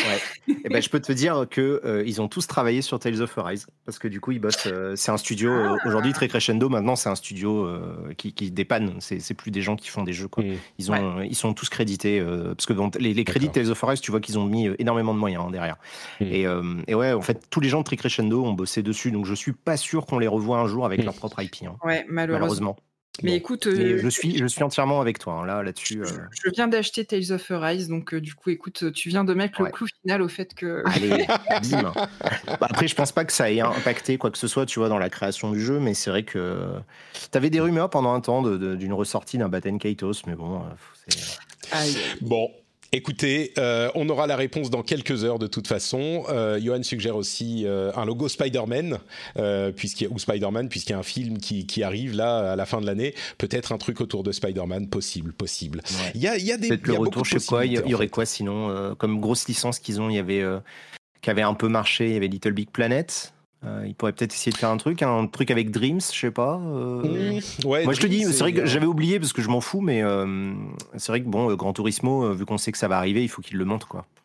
Bah oui et non. Moi, moi, je pense qu'ils auraient effectivement des, des dizaines de choses à montrer potentiellement, et puis beaucoup de. Mais je pense qu'ils vont faire une place aux, aux tiers, et puis qu'ils vont garder leur cartouche, parce qu'encore une En- fois, en même vrai si c'est frustrant pour Ouais. nous, le- leur but, ils vont pas maintenant euh, lâcher des trucs qui seront moins impactants du coup quand ils en reparleront dans six mois ou un an euh, pour le prochain E3 par exemple, euh, alors que ça va pas mener à plus de ventes de consoles puisqu'elles sont euh, visiblement pour les prochains six mois au minimum encore euh, très contraintes au niveau de la production et qu'elles trouvent toutes preneurs. Donc vraiment stratégiquement, ils n'ont aucun intérêt à lâcher plus de trucs que ce qu'on connaît déjà. C'est pour ça que je pense que euh, Horizon et God of War, avec peut-être un petit truc au milieu, euh, et, et c'est tout. Et les services, les services, ça rajoute de l'argent Ouais. parce que si tu rajoutes un nouveau service auquel les gens s'abonnent quand ils ont déjà ta console, bah ça te rajoute des sous tout de suite. Ouais. Donc euh, C'est sûr que si euh, Crunchy euh, s'est intégré au PS Plus, je serais content parce que j'ai déjà, Mhm. je paye mon abonnement Crunchyroll à côté. Donc, euh, Ah oui, mais ça sera- cool. hein. oui, moi je pense que ça sera, sera peut-être plus cher, mais ça sera-. C'est ça. Ouais, mais bon, si c'est moins cher que les deux, euh, c'est mieux. Mhm. hein. PS Plus Plus, euh, PS Plus et PS Now ensemble parce que le Vous PS Now, en- mine de rien, il est- le PS Now est quand même euh, assez, assez étoffé hein, de plus en plus, même s'il n'y a pas les toutes dernières nou- nouveautés. Si tu rajoutes une, une petite cerise avec de, de l'animé en plus, euh, pourquoi pas J'aimerais bien du bah, contenu aussi sur euh, Returnal. Voilà, c'est mon, c'est mon petit Ah. désir euh, où je me dis que ça c'est quand même un peu plus réaliste parce que bah, le jeu je l'ai vraiment adoré. Il est, il est passé à ça. Je le montre avec mes doigts du, du c'est ouf. C'est juste qu'il était un peu chiche en contenu. Mm. Et je me dis bah si c'est bien vendu, ce qui a l'air d'être le cas, euh, Mm. ça me ferait plaisir qu'ils puissent en faire parce que c'est vraiment un des, un des gros jeux de la PS5 pour les gens qui veulent découvrir la- les- les- on va dire le potentiel technique de, du- de la console. euh, et ça envoie du pâté. hein. euh, Est-ce que tu crois à Silksong, toi? Moi, non, pas, pas là. Enfin, j'y crois plus en fait maintenant, euh, je, je vois pas. Enfin, je serais surpris qu'ils l'annoncent avec PlayStation. Je trouverais ça. euh, Ouais, J'ai l'impression que Nintendo étrange, a ouais. quand même réussi à verrouiller le truc et que le jour où on aura un Nintendo Direct, ça sortira là-dedans. Mais euh, je peux me tromper. Hein. Je, je suis pas dans le secret des dieux, mais j'ai plus l'impression que c'est du côté de Nintendo que ça va se passer parce que la stratégie de Sony est quand même moins orientée indé depuis pas mal d'années. Euh, ils ont ils ont pas autant mis le focus là-dessus à part euh, à part quelques rares exceptions. Donc euh, je sais pas. Bon, euh, puisqu'on parle de Sony, on va aussi évoquer cette histoire du cafouillage euh, des différentes éditions de euh, Horizon Forbidden West, puisque euh, à l'annonce des différentes éditions dont il y a, il y en a quatre ou cinq avec des éditions à 250 dollars, même plus. Et en gros, bon, au-delà des différentes éditions elles-mêmes, le truc qui a marqué tout le monde et qui a beaucoup fait rire Twitter, c'était que pour acheter euh, une version, en fait, si on achetait la version PS4, eh bien, il n'y avait aucun moyen de passer à la version PS5. Donc tout le monde était en train de dire, attention, la version PS4 coûte 10 dollars de moins ou 10 euros de moins que la version PS5, mais euh, si vous achetez une PS5 un jour, bah, vous n'auriez pas moyen de faire d'upgrade euh, de la version PS4 à la version PS5. Donc si vous voulez un jour une version PS5, prenez une version genre méga deluxe à euh, 20 euros de plus, parce qu'elle inclut les deux. Alors évidemment, Twitter a beaucoup ri et un peu ri jaune, pour deux raisons. D'une part, bah, euh, c'est quand même un move particulièrement maladroit, surtout quand on sait que Microsoft de son côté met beaucoup en avant son euh, comment ça s'appelle déjà? J'ai déjà oublié le le Les manettes. Non mais Non. Ah, pardon. Je sais pas. le smart C'est delivery. Game Pass ou manette, c'est souvent la réponse. Hein. Euh, le smart delivery Non, qui donne, euh, euh, la ah, version c'est- du C'est jeu. pas Smart Delivery, c'est vrai Si, qu'ils si, ont un si, c'est truc ça. là. euh, C'est smart delivery, c'est ça. C'est comme ça que Si, c'est ça, le truc qui permet. de- C'est pas All Access? Ah non, All Access, c'est Non, le non. truc qui permet de l'acheter. Ouais, c'est ça. ouais. Le Smart Delivery, c'est que vous achetez un jeu et il marche sur toutes vos machines et il est téléchargé dans la bonne version pour la, la machine que vous avez, donc Xbox One, Non. Xbox Series X, etc. Et, et Sony, et en plus de ça, euh, en plus de ça, euh, le, le, le fait que euh, ne, on ne pouvait pas en avoir, euh, en, acheter si on était coincé sur la version PS4, c'était un petit peu ridicule. Et ils avaient promis à l'annonce de Horizon que tous les jeux entre guillemets de la fenêtre de lancement seraient, enfin pas offerts, mais vous l'achetiez une fois sur PS4 et PS5. Bref, quelques jours après, c'est Jim Ryan qui a pris la parole pour dire si si, ok, d'accord, on a fait une connerie. euh, vous aurez la version PS5 si vous achetez la version PS4 euh, et en plus à l'avenir tous nos jeux first party seront upgradables de la version PS4 à la version PS5 pour 10 euros ou 10 dollars, c'est-à-dire la différence de prix entre les deux versions. Euh, ce qui nous met dans alors c'est bien, euh, c'est ce qu'ils auraient dû faire dès le début, mais ça nous met dans une position un petit peu étrange où en fait acheter la version PS4 coûte 10 euros de moins que la version PS5, mais elle inclut la version PS5. Donc je sais pas très bien ce qu'ils vont faire là. Donc il vaut mieux aller sur le store euh, sur en ligne et acheter la. Enfin ça ça sort en, en février, hein, donc on a encore le temps. Mais du coup, il vaudra mieux acheter la version PS4 pour 10 euros de moins. Je comprends pas comment ça va se passer. Ouais, quoi. Ils vont corriger ça, c'est pas possible. Mais comment veux-tu Oui, qu'ils bah, corrigent? Ils vont ils vont baisser le prix de la version PS5 Non, Non. mais en fait, c'est comme toujours. C'est-à-dire que ce genre de loophole, euh, au final, euh, il y a, voilà, il y a nous euh, sur, sur la microsphère Twitter qui sommes au courant et la plupart des gens, ils vont même pas percuter. hein. Peut-être, peut-être. C'est comme ça souvent que ça se passe. hein. C'est possible. Euh, enfin, ça, ça, à mon avis, ça a le genre de, de, de potentiel de devenir une sorte d'info virale que, que les gens. Tu sais, c'est l'astuce. tu Par sais. contre, je t'avoue que je comprends pas le, le, le- le move de comment ils sont passés de on promet un truc à finalement on oublie qu'on l'avait promis. Enfin, je Bah, me dis qu'il y a eu quand même un, il y a dû quand même avoir une espèce de de micmac en interne assez étrange pour qu'ils en C'est arrivent à ça parce que bon. c'est très possible. Après, euh, les, passages cross-gen, euh, c'est toujours. euh, Enfin, à l'époque, euh, passage Play 3, Play 4, il y avait, il y avait des, des micmacs comme ça. euh, Je me souviens qu'il y en avait plein régulièrement. Ouais. C'était le moment Bah. où je venais d'arriver chez GK et il y avait plein de news régulièrement euh, sur ça, quoi. Euh, Quoi d'autre Euh, Les prochains jeux du euh, Nintendo Online, euh, comment il s'appelle déjà Nintendo Switch Online, ça risque d'être les jeux Game Boy et Game Boy Color. Euh, moi, je voyais pas très bien où ils allaient aller après la, S- la NES et la SNES. Euh, et ben, en fait, les jeux Game Boy, ça serait assez sympa. hein. Il y aurait des trucs marrants à, à voir, même si bon, je vous avoue, j'ai pas le temps de jouer déjà aux jeux NES et SNES, mais je les ai lancés. J'en ai lancé deux trois, euh, un petit peu. Euh, Patrick, bon, en 5 même minutes, temps- je vais jouer à Tales of Arise. Patrick, dans 5 minutes, je vais refaire tous les Pokémon sur Game Boy. Bah, il faut avouer que euh, Pokémon, si c'est sur la télé, ça va être quand même pas très très beau. Hein, un Pokémon Game Boy sur une télé, euh, euh, une télé un petit peu plus grande. Bon, mais bref, ça, ça, ça risque d'arriver. C'est une rumeur, mais ça semblerait cohérent. On a aussi un remaster d'Alan Wake qui arrive cet automne dans, dans quelques dans quelques semaines à peine sur PC, Xbox et la première fois, pour la première fois sur PlayStation. Quand on dit PC, c'est sur Epic Game Store uniquement. Et alors que je vous retrouve la date, il y avait des rumeurs hein, depuis un moment, mais euh, là, ça a été confirmé pour. Bah, je retrouve plus la date. C'est un moment en octobre. Pas octobre. J'ai un doute aussi. Euh... Je, ah, je me l'étais noté. Euh, désolé. Je, bon. Je... Ne retrouve plus la, date dans l'article de, Polygon que je regarde. Euh, je crois que c'est bon, c'est octobre ou novembre. Bref, ça arrive.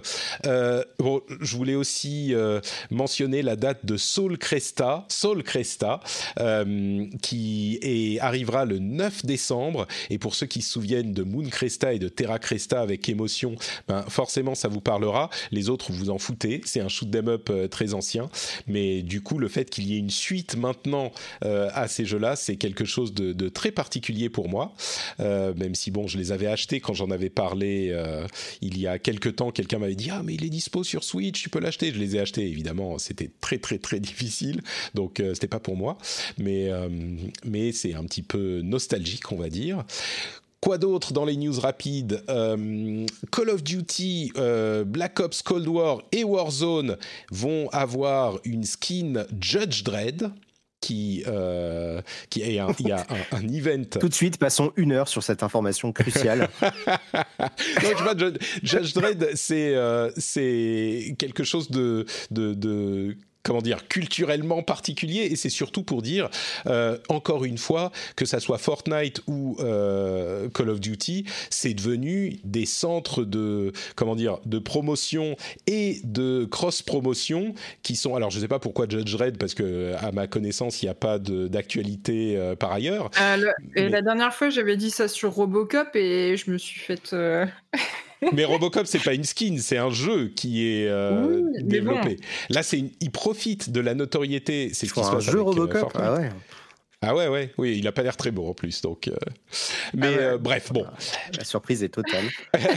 on, on s'en fout clairement. Moi, je sais pourquoi Judge Dredd, c'est parce que tous les trucs cool, ils sont dans Fortnite en fait. Enfin, tu vois, tous les trucs bankable, Fortnite a déjà mis la, la, main dessus, quoi. Et ils ont eu avec leur dans, délire de métaverse. Dans Warzone, ils ont eu, euh, c'était Rambo et euh, merde, Bruce Willis dans Piège de cristal, euh, John McClane. Ah oui.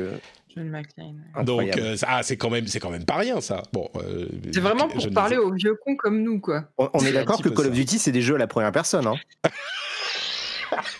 oui, mais, mais les... non, non, mais je sais pas, je pose la question au cas où c'était. Mais tes coéquipiers te voient, Benoît. C'est le. Ah, le, le bah oui, alors c'est très important. Vois, de, de, la... tu, tu te fais. Euh, oui, c'est ça. Bon.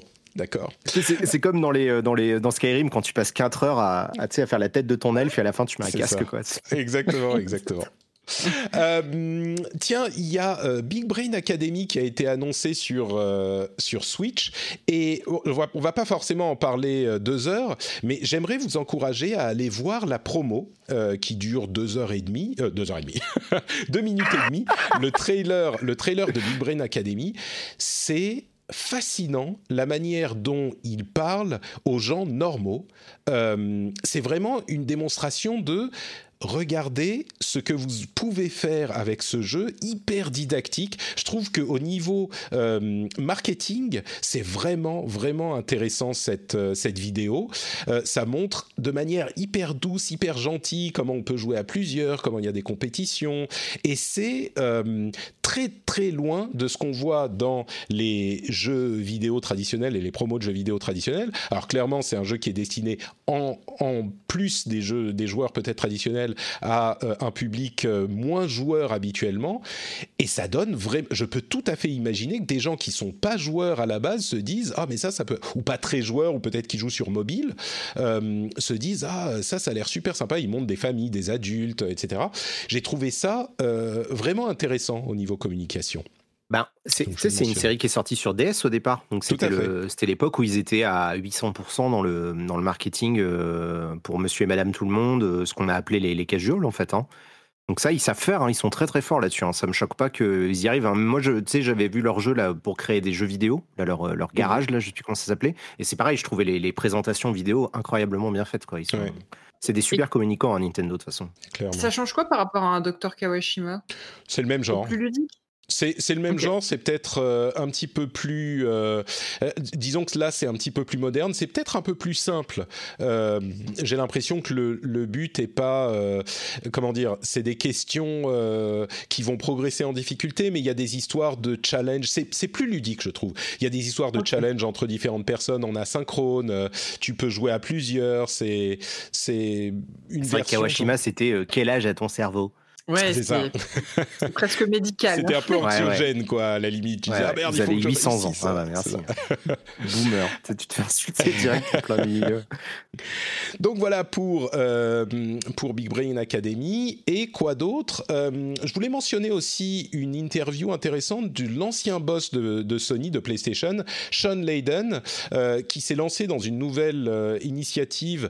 euh, je me souviens même plus du nom de sa nouvelle boîte, mais qui euh, a pour but de d'amener le jeu vidéo à plus de monde, à plus de gens, euh, ce qui est plutôt louable. Mais il dit aussi euh, à quel point les jeux, les budgets des jeux qui doublent à chaque génération vont exploser euh, pour cette génération-ci. Il prédit euh, des jeux à 200 millions de dollars de budget, ce qui semble en ligne avec ce qui s'est passé par le passé. Donc c'est pas euh, complètement déconnant. C'est- Sur les générations précédentes, les, les gros AAA euh, étaient à une, une centaine de millions de budget. Euh, là où je, suis un peu, je trouve que c'est une vision un petit peu partielle du marché parce que vraiment, on l'a vu ces dernières années, il y a aussi euh, un dynamisme et une, vivacité euh, dans le domaine des indés et pas que des, des double A et de tout type de jeux. Donc c'est sûr que les triple A, ça risque effectivement de devenir des, des machines de guerre encore plus grosses que ça ne l'est aujourd'hui.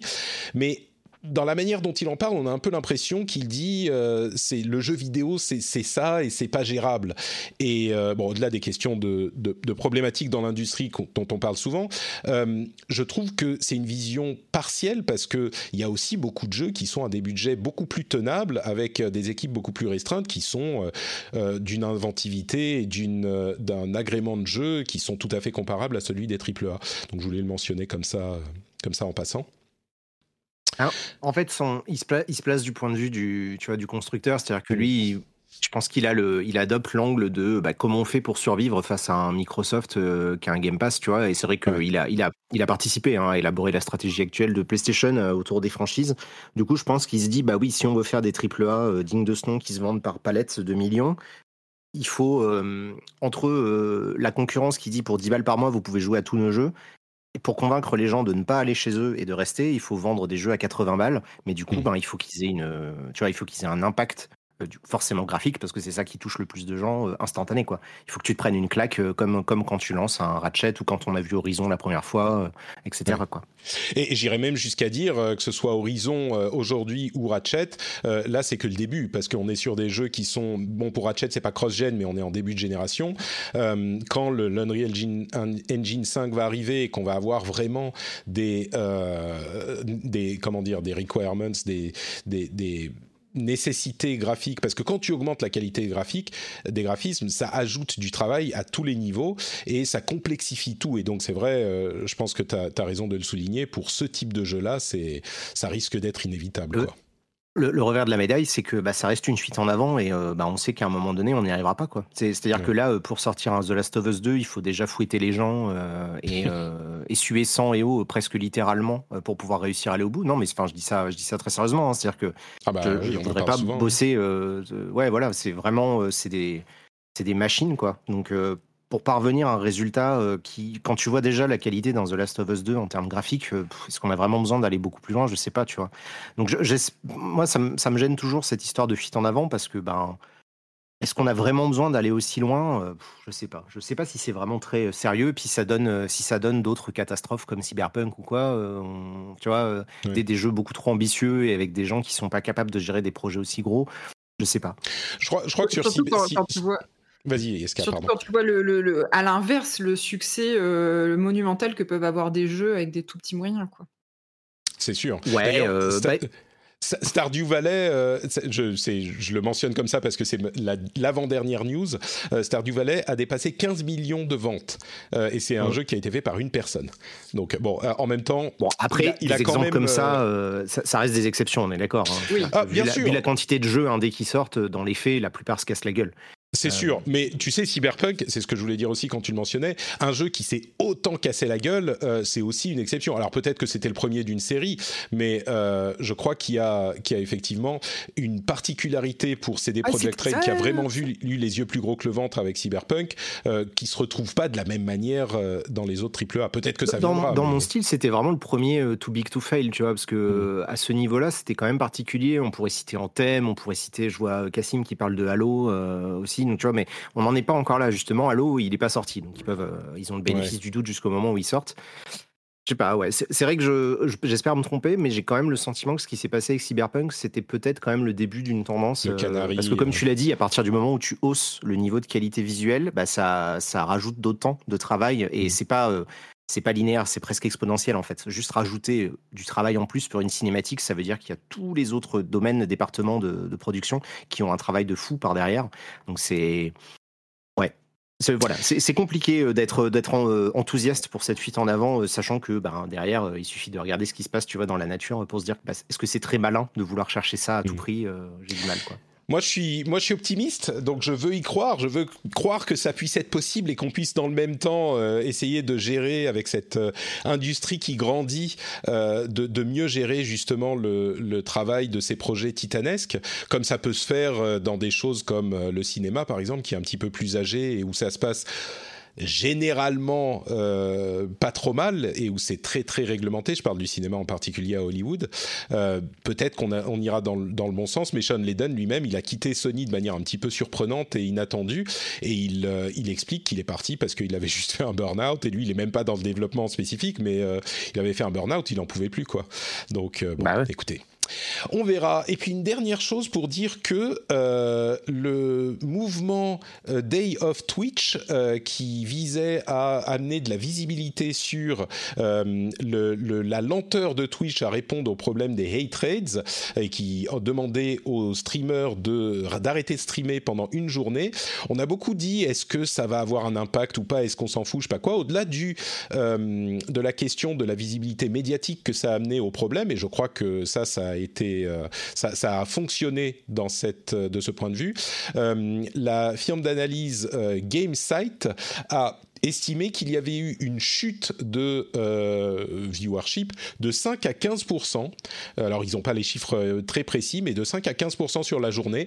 Alors ensuite, euh, est-ce que ça veut dire quelque chose? Est-ce que Twitch est affecté ou, s'en préoccupe Moi, je crois que c'est surtout le bad buzz médiatique qui va les affecter. Si quelque chose les affecte que les 5 ou 15% Mais bon, mine de rien, sur une journée, 5 ou 15 sur une journée, c'est peut-être négligeable, euh, mais c'est en soi un chiffre qui est un petit impact quand même. Donc euh, voilà, après, on ne sait pas quelle efficacité ça aura, mais on sait que ça aura eu un impact de 5 à 15% Ça nous donne une échelle pour euh, estimer ce genre de choses à l'avenir, je pense. C'est c'est qu'un début. C'est-à-dire que ce qui leur fait peur, de toute façon, c'est que euh, un jour ou l'autre, les, les streamers, les streameuses, ils se réveillent et qui se, qui créent des, des conventions collectives, des syndicats, etc. C'est-à-dire, c'est des Américains. Il n'y a rien qui leur fait plus peur que des idées un peu, un peu socialistes, quoi. Donc euh, c'est- Là, pour l'instant, c'est des, tu vois, c'est des initiatives très individuelles avec un peu de buzz sur Twitter. C'est pas du tout organisé, en fait. Euh, donc, je serais très curieux de voir euh, le poids que ça pourrait avoir en étant justement un peu organisé, un peu pensé, avec, de- avec des gens qui prévoient, tu vois, sur plusieurs jours, de vraiment maintenir une espèce de blackout. Euh, parce que bah là, là ils, ont, ils ont communiqué ce matin hein, sur les, les- les méthodes qu'ils mettent en place pour protéger les gens. Ils ont dit euh, oui, mais on peut pas vous le dire parce que sinon les trolls ils vont savoir ce qu'on fait. Euh, Sous-entendu, on fait rien, mais c'est pas grave. De toute façon, on n'a jamais rien fait jusqu'à présent. Alors pourquoi le faire maintenant? Et, et voilà. Mais c'est vrai que moi, cette initiative, je la trouvais très cool, mais c'était encore une fois pas un truc organisé, pas un truc, tu vois, ça s'est fait un peu spontanément. Donc c'était déjà, je trouve que l'impact il est énorme par rapport à ça en fait. Moi, je crois sincèrement que euh, le truc qui leur fait le plus peur, c'est les, les streamers qui partent sur YouTube. C'est ça qui va leur faire faire des choses plus que, plus même que. Mais bon.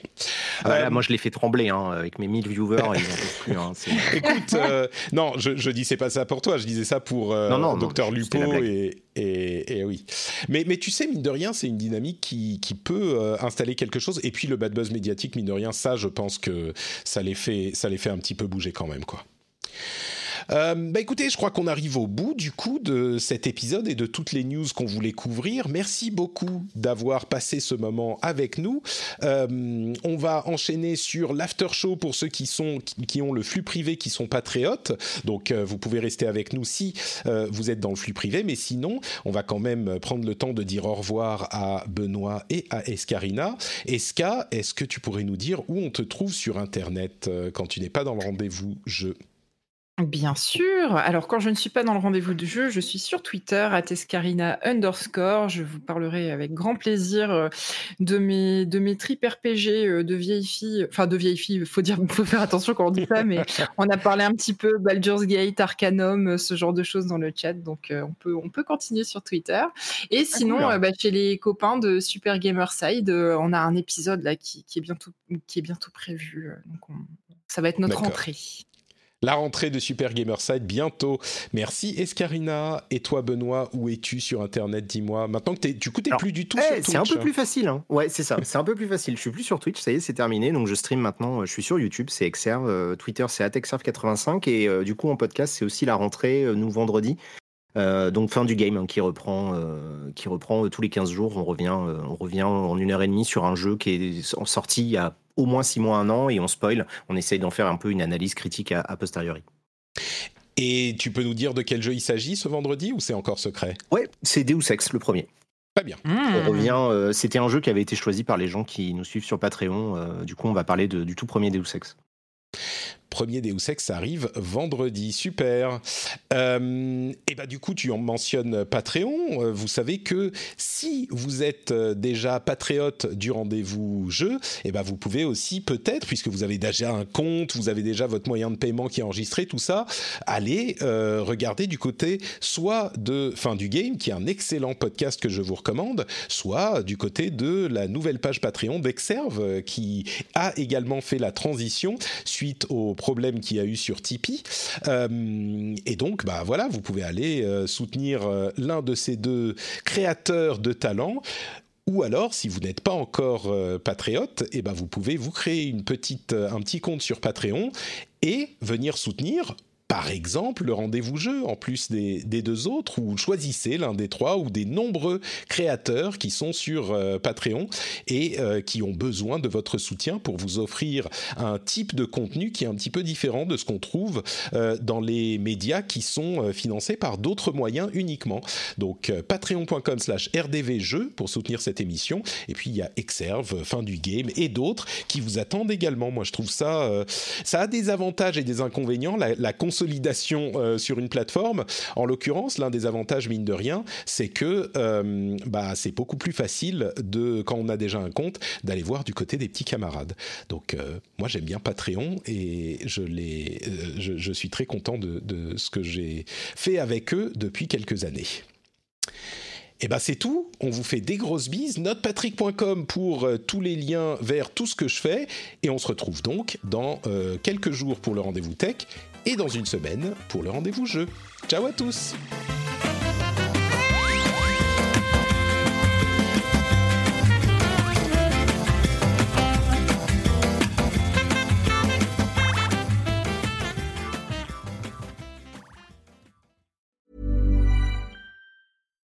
Subtle results, still you, but with fewer lines. Botox Cosmetic, out of botulinum toxin A, is a prescription medicine used to temporarily make moderate to severe frown lines, crow's feet, and forehead lines look better in adults. Effects of Botox Cosmetic may spread hours to weeks after injection, causing serious symptoms. Alert your doctor right away as difficulty swallowing, speaking, breathing, eye problems, or muscle weakness may be a sign of a life threatening condition. Patients with these conditions before injection are at highest risk. Don't receive Botox Cosmetic if you have a skin infection. Side effects may include allergic reactions, injection site pain, headache, eyebrow and eyelid drooping, and eyelid swelling. Allergic reactions can include rash, welts, asthma symptoms, and dizziness. Tell your doctor about medical history, muscle or nerve conditions including ALS or Lou Gehrig's disease, myasthenia gravis, or Lambert-Eaton syndrome and medications, including botulinum toxins, as these may increase the risk of serious side effects. For full safety information, visit BotoxCosmetic.com or call 877-351-0300. See for yourself at BotoxCosmetic.com. Hi, this is Bachelor Clues from Game of Roses, of course, and I want to talk about Club Med. Everybody knows Club Med has been the pioneer of the all inclusive resort since 1950, with almost 70 resorts worldwide, ranging from beachside destinations in the Caribbean and Mexico to exotic locations like the Maldives and Morocco, or even the mountain destinations like Japan and the European Alps. Dine on delicious gourmet cuisine, enjoy more than 20 activities, and make memories with your family. For more information, visit clubmed.us or call 1 800 Club Med or your travel advisor.